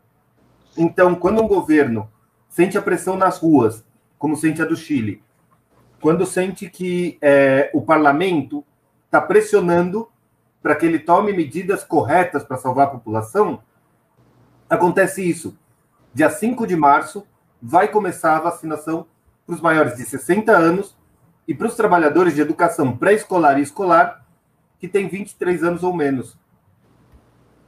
O Chile deve ter 19 milhões de habitantes, é isso? Victor? Mais ou menos.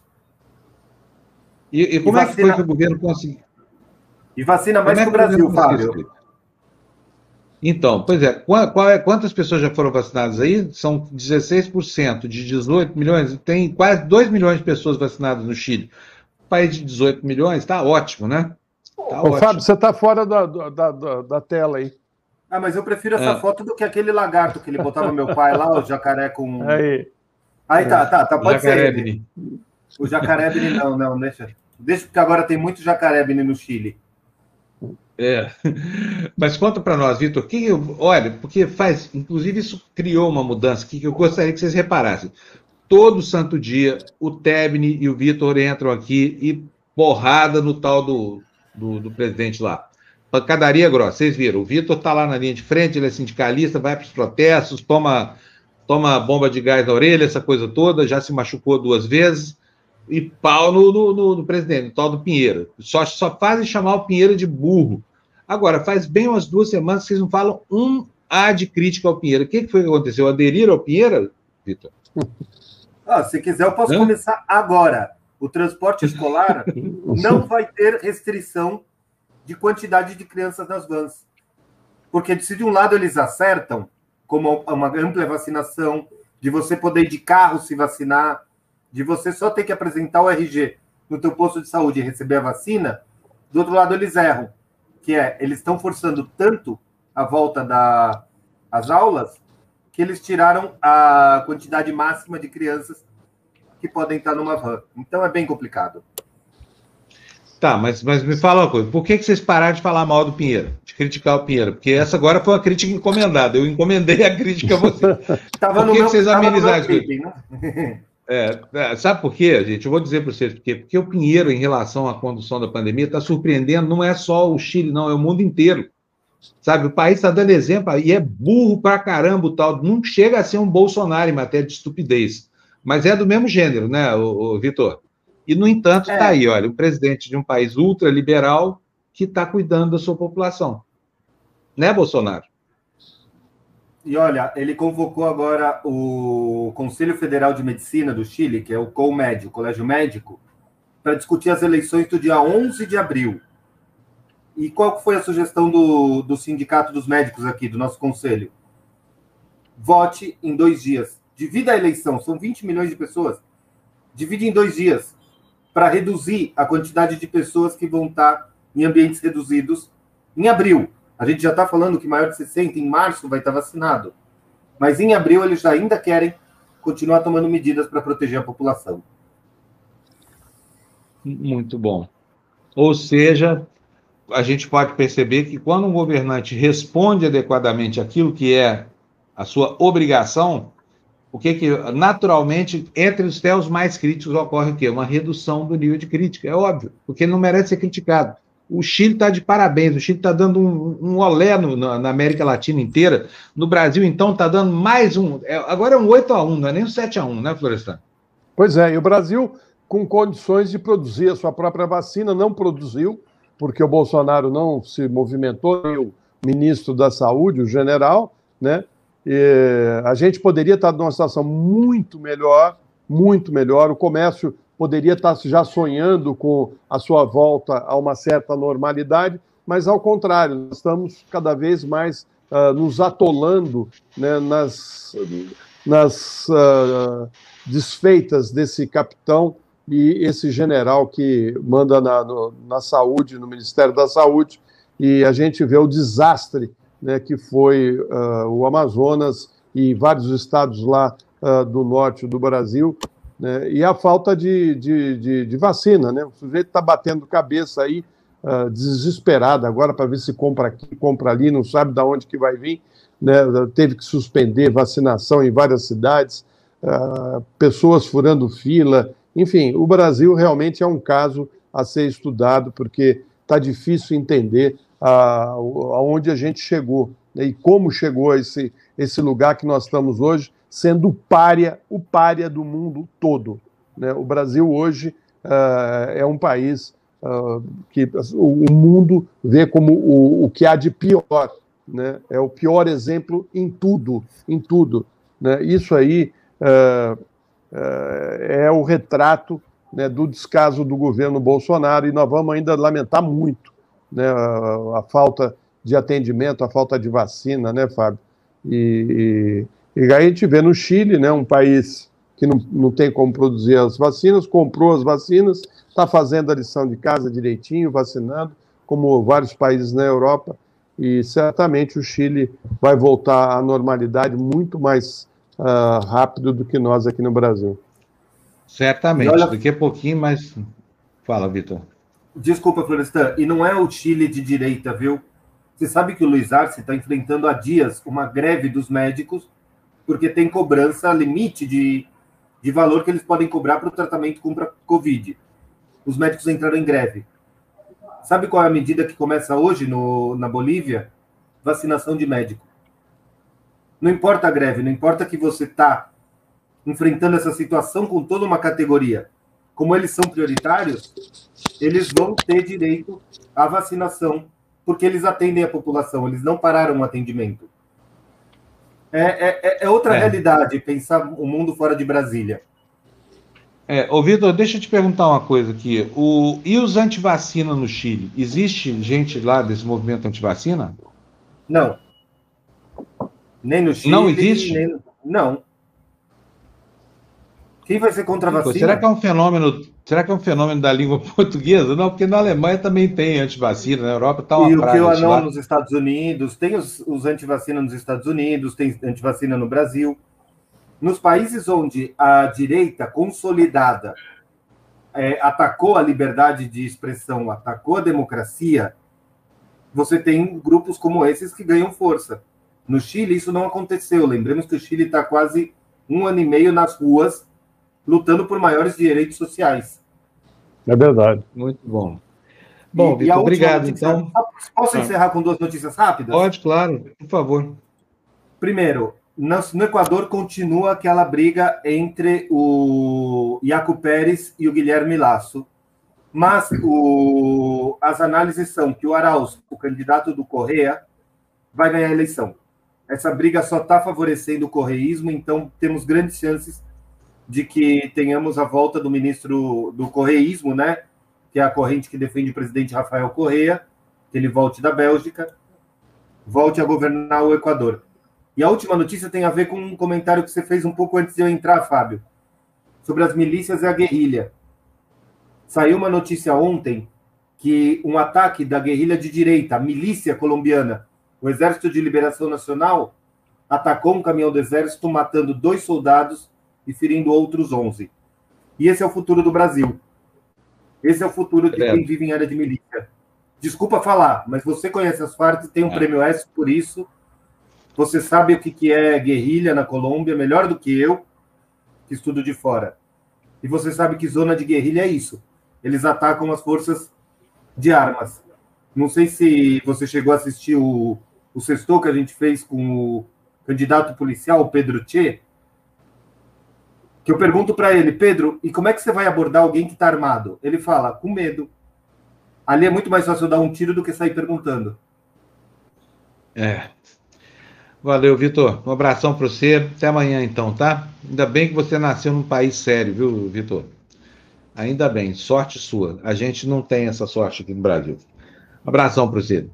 Olha, é, Por falar em burrice, estupidez, quero mostrar uma cena para vocês. Fernando, coloca aí o vídeo, por favor. Eu não vou nem dizer o que, que é.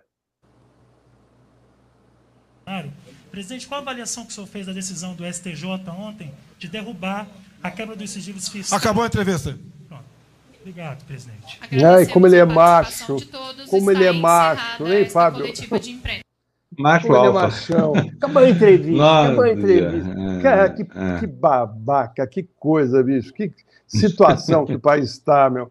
Sabe? E ao invés de falar, explicar os maus feitos dele e dos filhos, acabou a entrevista, acabou a entrevista, né? Ele também não tem muita é coisa. É roubo, né? É roubo, é roubo. E ele está sendo protegido por uma corte, apoio que ele costumou. Ele, ele, é tão, ele é tão limitado que ele não tem nem condições de falar assim: olha, eu vi muito bem, achei que fez justiça com meu filho. Tá, sei lá, falar qualquer negócio, né? Falar, acabou. É, é típico de um autoritário que não tem explicação para o mal feito. Entendeu? Ele fala, agora é. quem manda aqui sou eu. Isso me lembrou um pouco o Figueiredo, lembra do Figueiredo? Eu, eu ia falar isso agora. É. O, o, Figueiredo foi, era o presidente da estupidez, era um cavalo. Agora, perto do Bolsonaro, é um potrinho domesticado. Porque o Bolsonaro é. é um potro selvagem, esse aí sim. É burro até onde pode e, e estúpido até onde manda a estupidez. É uma coisa horrorosa. É, é o que temos Fique, para o momento. Fiquei bravo, hein, gente? Fiquei bravo. Não brinco mais, não dou coletivo, hein? Tchau, acabou. macho alfa, né, Floresta? é, o que, que, é isso? Ai, que vergonha, ai, cara. Ai, Como é que chegou ao poder do Brasil, de um país como o Brasil, um tipo como esse? É isso que eu me pergunto todo dia. Como é que nós pois chegamos é. nisso? Basta 60 milhões de pessoas quererem. É, né? então, Aí, como nós chegamos nisso, Fábio? Ter 60 milhões de pessoas uh, cometendo esse desatino. Mas, enfim, é o, o que temos, é. né? É a tristeza. É, aí o Jefferson está dizendo, lembrando de serviços generais dos anos 70. Lembra, sabe quem? Eu acho que o Bolsonaro se inspira no Nini, no Newton Cruz, aquele general que no dia da, da emenda direta pegou um cavalo branco e foi lá para cima do Congresso, mobilizar o cerco ao Congresso Nacional. Tá pensando o que foi beleza, gente? O Brasil passou por maus bocados aí na mão dessa gente, viu? Aí, é. assim, só que naquela época ainda eram generais, entendeu? Então você tinha não, não é, era um corpo que tinha massa crítica, inclusive para fazer a crítica daquilo que houve de pior na, na, na, no golpe de 64, que foi essa segunda fase a partir de 68, a fase da tortura, do, do, do, enfim, dos degredos em massa, essa coisa toda, né? Mas ali houve uma oposição interna. Agora, num governo de, de sargentos, como esse governo do Bolsonaro, isso não, não, tem. Agora, imagina a sorte que nós temos, porque se de repente vai que o Bolsonaro resolve declarar guerra ao Chile, como ele já fez com os Estados Unidos, e vai precisar de generais aí para compor o comando da tropa. Não vai ter Florestan. Tá todo mundo gordo e barrigudo de tanto mamar na teta da viúva, entendeu? Comendo, é uma coisa horrorosa. Comendo hein? picanha, tomando é. cervejinha, uísque importado, uh, doce de leite, que mais que vai? Tem bacalhau também. Bacalhau, né? bacalhau, é, bacalhau. É. Enfim, não tem é. vacina, não tem vacina, mas banquete está garantido. É, isso aí. Bom, vamos lá, a gente está acabando o nosso horário aqui. Deixa, deixa, vamos ver, que tem muita notícia que a gente não conseguiu dar. Fernando, põe na tela rapidinho. Vamos fazer uma corridinha, Floresta? Vamos lá. Então vamos, pode passar o próximo, porque esse, essa manchete diz respeito a esse, a mais esse coice aí da, da besta-feira presidencial. Vamos lá, olha, manchete para mim, depois é do Floresta. Voto contra a prisão de Silveira, a Cira, a Cira Aliás, precisa comentar, não vou nem ler a notícia, mas vocês viram assim, no dia eu até mandei no Twitter lá falando o seguinte: que o, o tal do Van Hatten, que dizem que era grande promessa, o que, que é aquilo? De onde saiu alguém tão retrógrado e arcaico como aquele moleque lá? E outra coisa, o triplo carpado que ele deu, triplo carpado que ele deu para justificar o voto a favor do Daniel Silveira no Partido Novo. Partido dizia que era novo. Novo o quê, meu filho? Que novo que nada. O partido é, tá caindo de velho. Foi o único partido, oito parlamentares que votaram a favor do Daniel Silveira, fechadinho. Obviamente que está dando merda lá é dentro. Né? E agora é o Moedo virou. É tudo, é tudo novo ali. É, é, é novo, novo, demais, né? O Amoedo agora tá, tá. O Amoedo que né, tá, tá, tá, vestiu o sapatinho de salto e tá sambando em cima da cabeça do, do partido. Óbvio que não. Né? Marcelo Van Hatten, deixa eu te falar uma coisa, filho. Volta para a escola, você é burro demais, sabe? Você confundir o Márcio Moreira Alves com o Daniel Silveira, realmente, filho, olha, eu vou te falar, você deve ter feito um Mobral na sua terra, porque não é possível um nível tão baixo de formação política assim, Florestan. Fala é. sério. Não, mas eles fazem isso, isso de propósito. Eles fazem de propósito, né? Para fingir. Não, é. Não, é. possível. Será que é de propósito? Acho que é burrice ah, mesmo. Se for de propósito, é muito grave. Se for por é burrice, grave, não, é desculpa aí, não é. consegui estudar quando eu era criança, estava aprendendo a dirigir, não deu tempo. E aí é. você, tudo bem, você tem uma coisa involuntária, sabe? Agora, usar de má fé assim é meio barra pesada. Não é má fé, gente. É que o cara é burro mesmo, entende? É melhor que ele seja burro. Vamos Fábio, que, que a é notícia, burro. a notícia que me pegou hoje também foi, não sei se você colocou aí, a respeito uh, das, dos depoimentos que eram uh, terceirizados né, pela Lava Jato. Não sei se é. nós vamos chegar nela, se você selecionou. Vamos chegar. Então vamos embora. Vamos, ver se nós vamos ter tempo aqui, porque tá. o negócio da Marena, né? Aquela, aquela é. história é. que é, é, um absurdo. Mas vamos lá, bota aí, Fernando, outra notícia na tela para a gente comentar, por favor. Alô, Fernando? Beleza. MP da Petrobras prevê 8,7 bi em obras para redutos eleitorais, proposta é, a cena ainda para consumidores com abatimento de 25 bi nas contas de 10 anos. Não dá nada, centavinho aí. Lembro aqui, meus caros senhores passageiros deste bonde aqui, que a dona Dilma Rousseff quebrou a cara a partir daí, interferência na conta de luz. Vamos ver se o Bolsonaro vai resistir né, ao que vai acontecer depois disso aí. Ô, Fábio, vamos lá, manchete, vai por, fala, vai por aí, porque eu, eu não estou conseguindo ler daqui, não. Tá. Então, a idade, você... quando chega, meus não, amigos, não é, idade, é devastadora. Não, é que, não, é que eu, não, eu não tenho tela, eu estou no, no celular, né? A tela é pequena. Então eu tenho que é, seguir é, então, pelo, tá pelo, É, então. Então vou daqui. Vamos lá. Isso. Vou daqui, você vai daí, tá? Naquele negócio, vai daqui, se for daí, não. Vai lá. Brasil supera, que notícia mais triste, Brasil supera a marca de 250 mil mortos por Covid-19. Especialistas avaliam que o país vive o pior momento desde o início da pandemia. Estados preparam toque de recolher, medida inócua, né? Como essa covardia que o governador de São Paulo, Machão Dória, está tá implantando aí. Põe tela cheia, Fernando, deixe-me ler a notícia. Um dia antes de o primeiro diagnóstico da Covid no Brasil completar um ano, o país ultrapassou o patamar de 250 mil mortes pela doença. Foram registradas em 24 horas 1.129 vidas perdidas. O país notificou ontem a maior média móvel de óbitos por Covid desde o começo da pandemia, 1.129. Esse índice é superior é, a mil a 34 dias desde 21 de janeiro. No ano passado, o maior período com média móvel superior a esse valor durou 31 dias entre 3 de julho e 2 de agosto. Ou seja, estamos no sal, estamos no sal, é isso aí. É uma tragédia.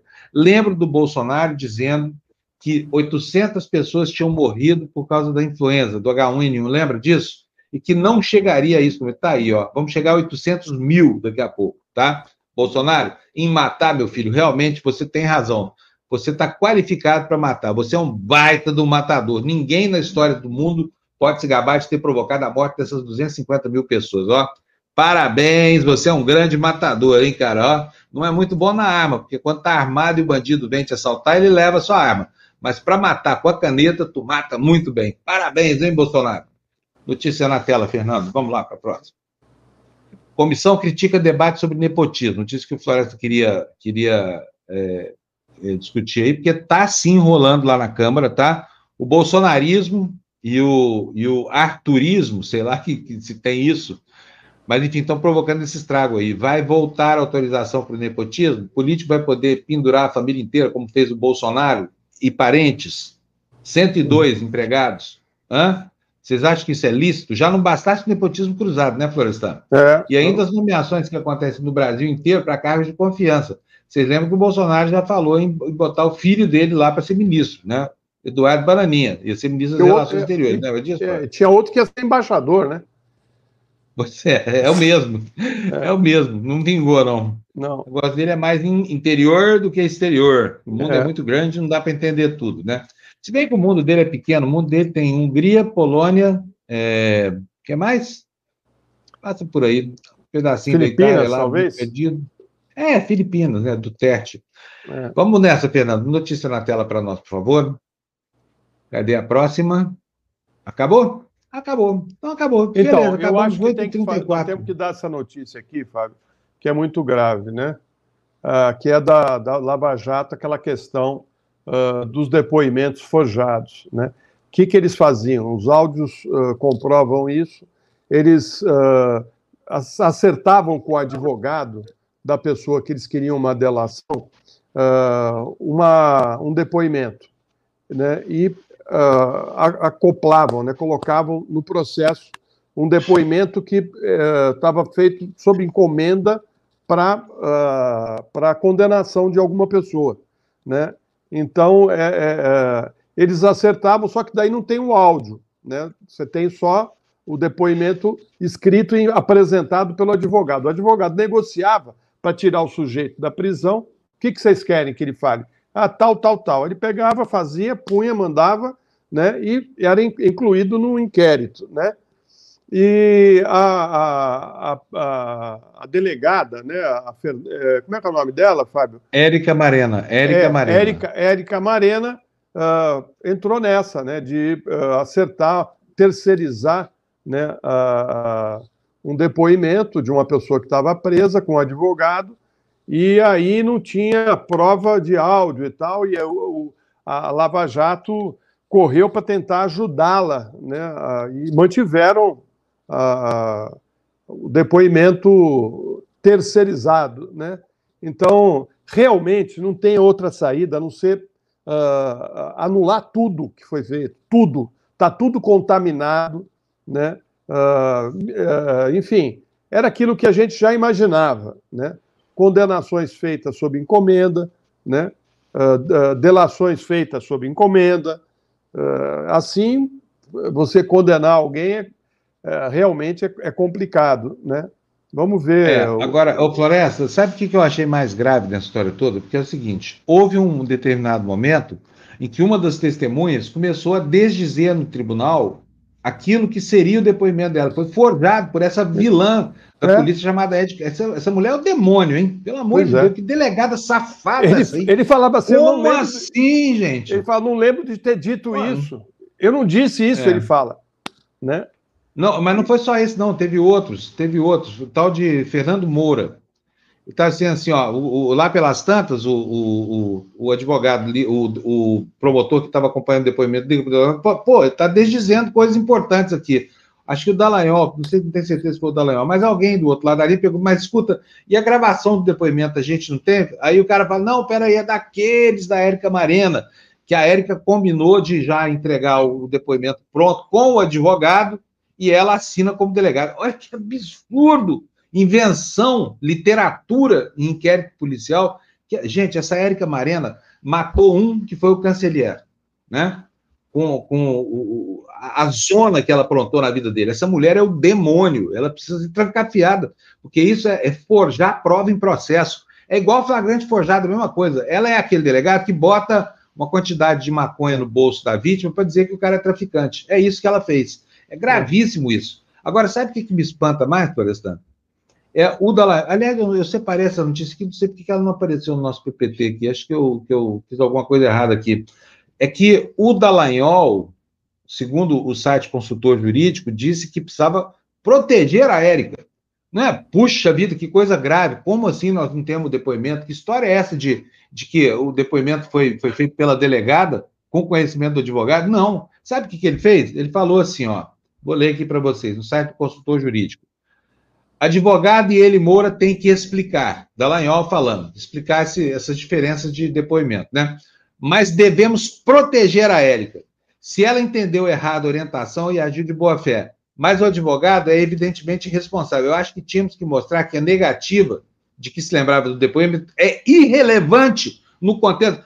Como assim, vagabundo? Como é que é isso? Como é que é irrelevante? O cara, o cara, você, você Dallagnol, você sabia que esse depoimento tinha sido forçado? e vai lá e dizer que é irrelevante para compor uma prova. Que diabo de justiça é essa? Sabe? Perseguidores, chacais da justiça, esses caras. Olha, eu vou te falar uma coisa: o que aprontaram lá nessa Curitiba, Florestan, nem o fanatismo político dessa gente, dessa extrema-direita safada, desse Dallagnol, consegue explicar isso. Isso é coisa de bandido, tá? Forjar prova para incriminar a gente. E depois reclamar, ah, vou proteger a delegada, a delegada merece nossa proteção. Aqui para você, Dallagnol, bandido, sabe? Vá proteger o, o, o, interesse. Você representa o Estado. Você tinha que pedir absolvição do cara, porque a prova contra ele é uma prova corrompida por você, inclusive, essa delegada safada aí. É isso Muito que nós bom, temos dizer. Isso é um é absurdo. É um é puta de um absurdo. Bandidos, Dallagnol e Érica Marenda. Vocês têm que ir para cadeia. Ambos os dois. E pode me processar, Dallagnol. Me processa pelo que eu estou te chamando de bandido, seu safado. Processa que você vai ver, ó. Tem uma coisa do, do caso de funcionário público, chama exceção da verdade. No caso da Dallagnol, vai ele para cadeia e fico eu aqui. Experimenta me processar, por isso que eu estou falando. Safado. Isso mesmo. Chega, chega disso. Você Vamos... quer falar mais alguma coisa aí? Não. Você Como assim, meu? O cara inventa é. um depoimento e ainda fala, ah, precisamos proteger advogado, sabendo que aquilo é uma fraude, que isso não importa na composição. Como assim, meu? Que, que, que, porra de justiça é essa? Fala sério. Não, e depois que você isso, pega mano? ainda ver uh, o Merval tentando comparar a, a, o processo do Lula com o do Flávio Bolsonaro, como se alguma, tivesse alguma ligação uma coisa com a outra. Né? O Flávio Bolsonaro nem preso foi, né? Tá blindado aí. Nem isso é, isso é, esse, esse Dallagnol é um canalha completo, entendeu? Desprovido de qualquer senso de justiça. É outro psicopata bolsonarista que agiu o tempo inteiro com o seu projeto político e com o seu projeto financeiro, porque, além de tudo, usou esse sofrimento que impôs aos outros aí para ganhar dinheiro fazendo palestra, é. inclusive para XP. Alô, XP, viu quem é que vocês contrataram aí? Vai contratando esse banditismo aí explícito aí do Ministério Público, vai. Imagino, imagino Fábio, que, qual é a, qualidade, Floresta, é. do, do, investimento que ele recomenda. Hein? Vamos fazer Hã? o seguinte, então, vamos separar essa, essa notícia para logo mais no Fura Bolha, ao meio-dia. Eu, Fábio, Eduardo Moreira, uh, Carla Jimenez e Gessé Souza. Vamos estar aqui debatendo várias questões, inclusive o a, questão da Covid no Brasil e no mundo, vamos estar discutindo essas questões que envolvem aí a Lava Jato né, e uh, os, os, os, passos da família Bolsonaro uh, para uh, ficar distante dos seus malfeitos. Né? Meio-dia a gente espera você e o Fábio agora vai agradecer aí as pessoas. Acho que tem mais um novo membro enfim, o que, que temos aí, tem Fábio? Um aí. Gente, desculpe aqui meu desabafo, mas tem hora que não dá, viu? O, não, o Brasil bom, realmente está fora do trilho, sabe assim, o, o, cidadão não tem nenhuma garantia de nada, está morrendo pela, por uma doença que poderia ter sido controlada há muito tempo, estão negando a gente vacina. Quando a gente protesta, surge um safado, um canalha como esse Dallagnol e um cafajeste como o Moro para sabotar o devido processo legal. Qualquer pessoa pode ser vítima dessa justiça, sabe? Infelizmente, o raio da insensatez caiu aqui no Brasil, sabe? E nós fomos escolhidos aí pelo demônio, só pode ser para dar suporte a essas distorções todo o processo civilizatório.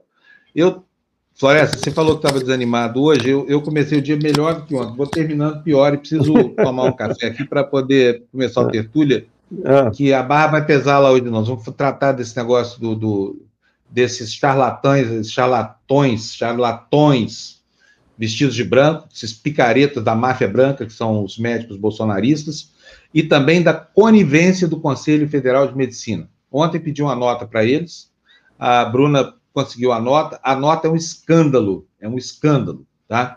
Vou antecipar, vocês vão ver daqui a pouco, é o seguinte, na verdade, o Conselho Federal de Medicina é cúmplice desses charlatões, tá? é cúmplice, autorizou e não volta atrás, tá? Eu não sei o que vai ser do Brasil. Eu acho que não tem mais jeito, sabe? Acho que nós passamos do coffin corner, do ponto de não retorno. Não tem volta mais, porque não pode haver, assim, em face da corrupção generalizada de todas as instâncias da nossa sociedade, acho que não tem um caminho de retorno, viu, Floresta? Infelizmente, acho que já era. Vamos então, lá, vamos um abraço lutar. vocês, meninos. Não, não, pera um pouquinho. Você já agradeceu a Isabel, não, virou membro? Não, não, ainda não. Eu vou agradecer agora aqui. Quero começar pela Francisca Maciel, que nos mandou dois reais aí, agradecendo a solidariedade de todos. Muito obrigado para você, Francisca. Tem a nossa solidariedade também.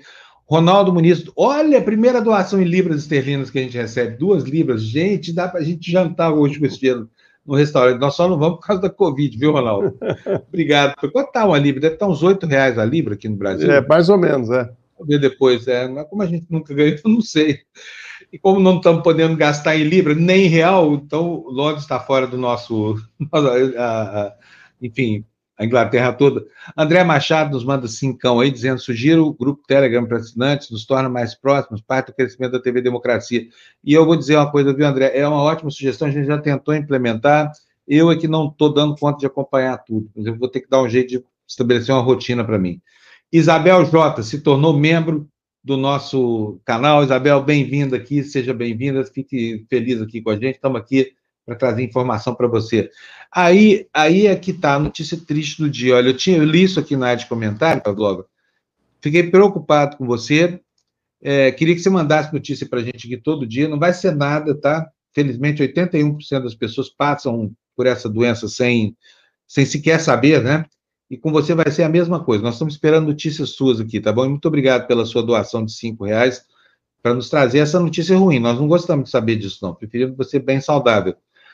Gisele Soares tá, também se tornou membro do, do nosso canal no YouTube. Gisele, bem-vinda. Fique conosco por muito tempo. Obrigado, viu? Terminamos com os agradecimentos e começou a motosserra né? aqui na vizinhança. É. Ó, então, Floresta, agora só me resta agradecer a ti, homem. A você. Valeu, Fábio. Florestan, o indormido, Florestan. Um abração para você. Até, até mais até tarde. Daqui a pouco. Meio-dia, hein, gente? Estamos já já no Frabolha. E agora o Tertúlia, depois meio-dia, o Fura Bolha. Tchau. Fura Bolha. Tchau. Até daqui a pouco, gente. Obrigadão para todo mundo.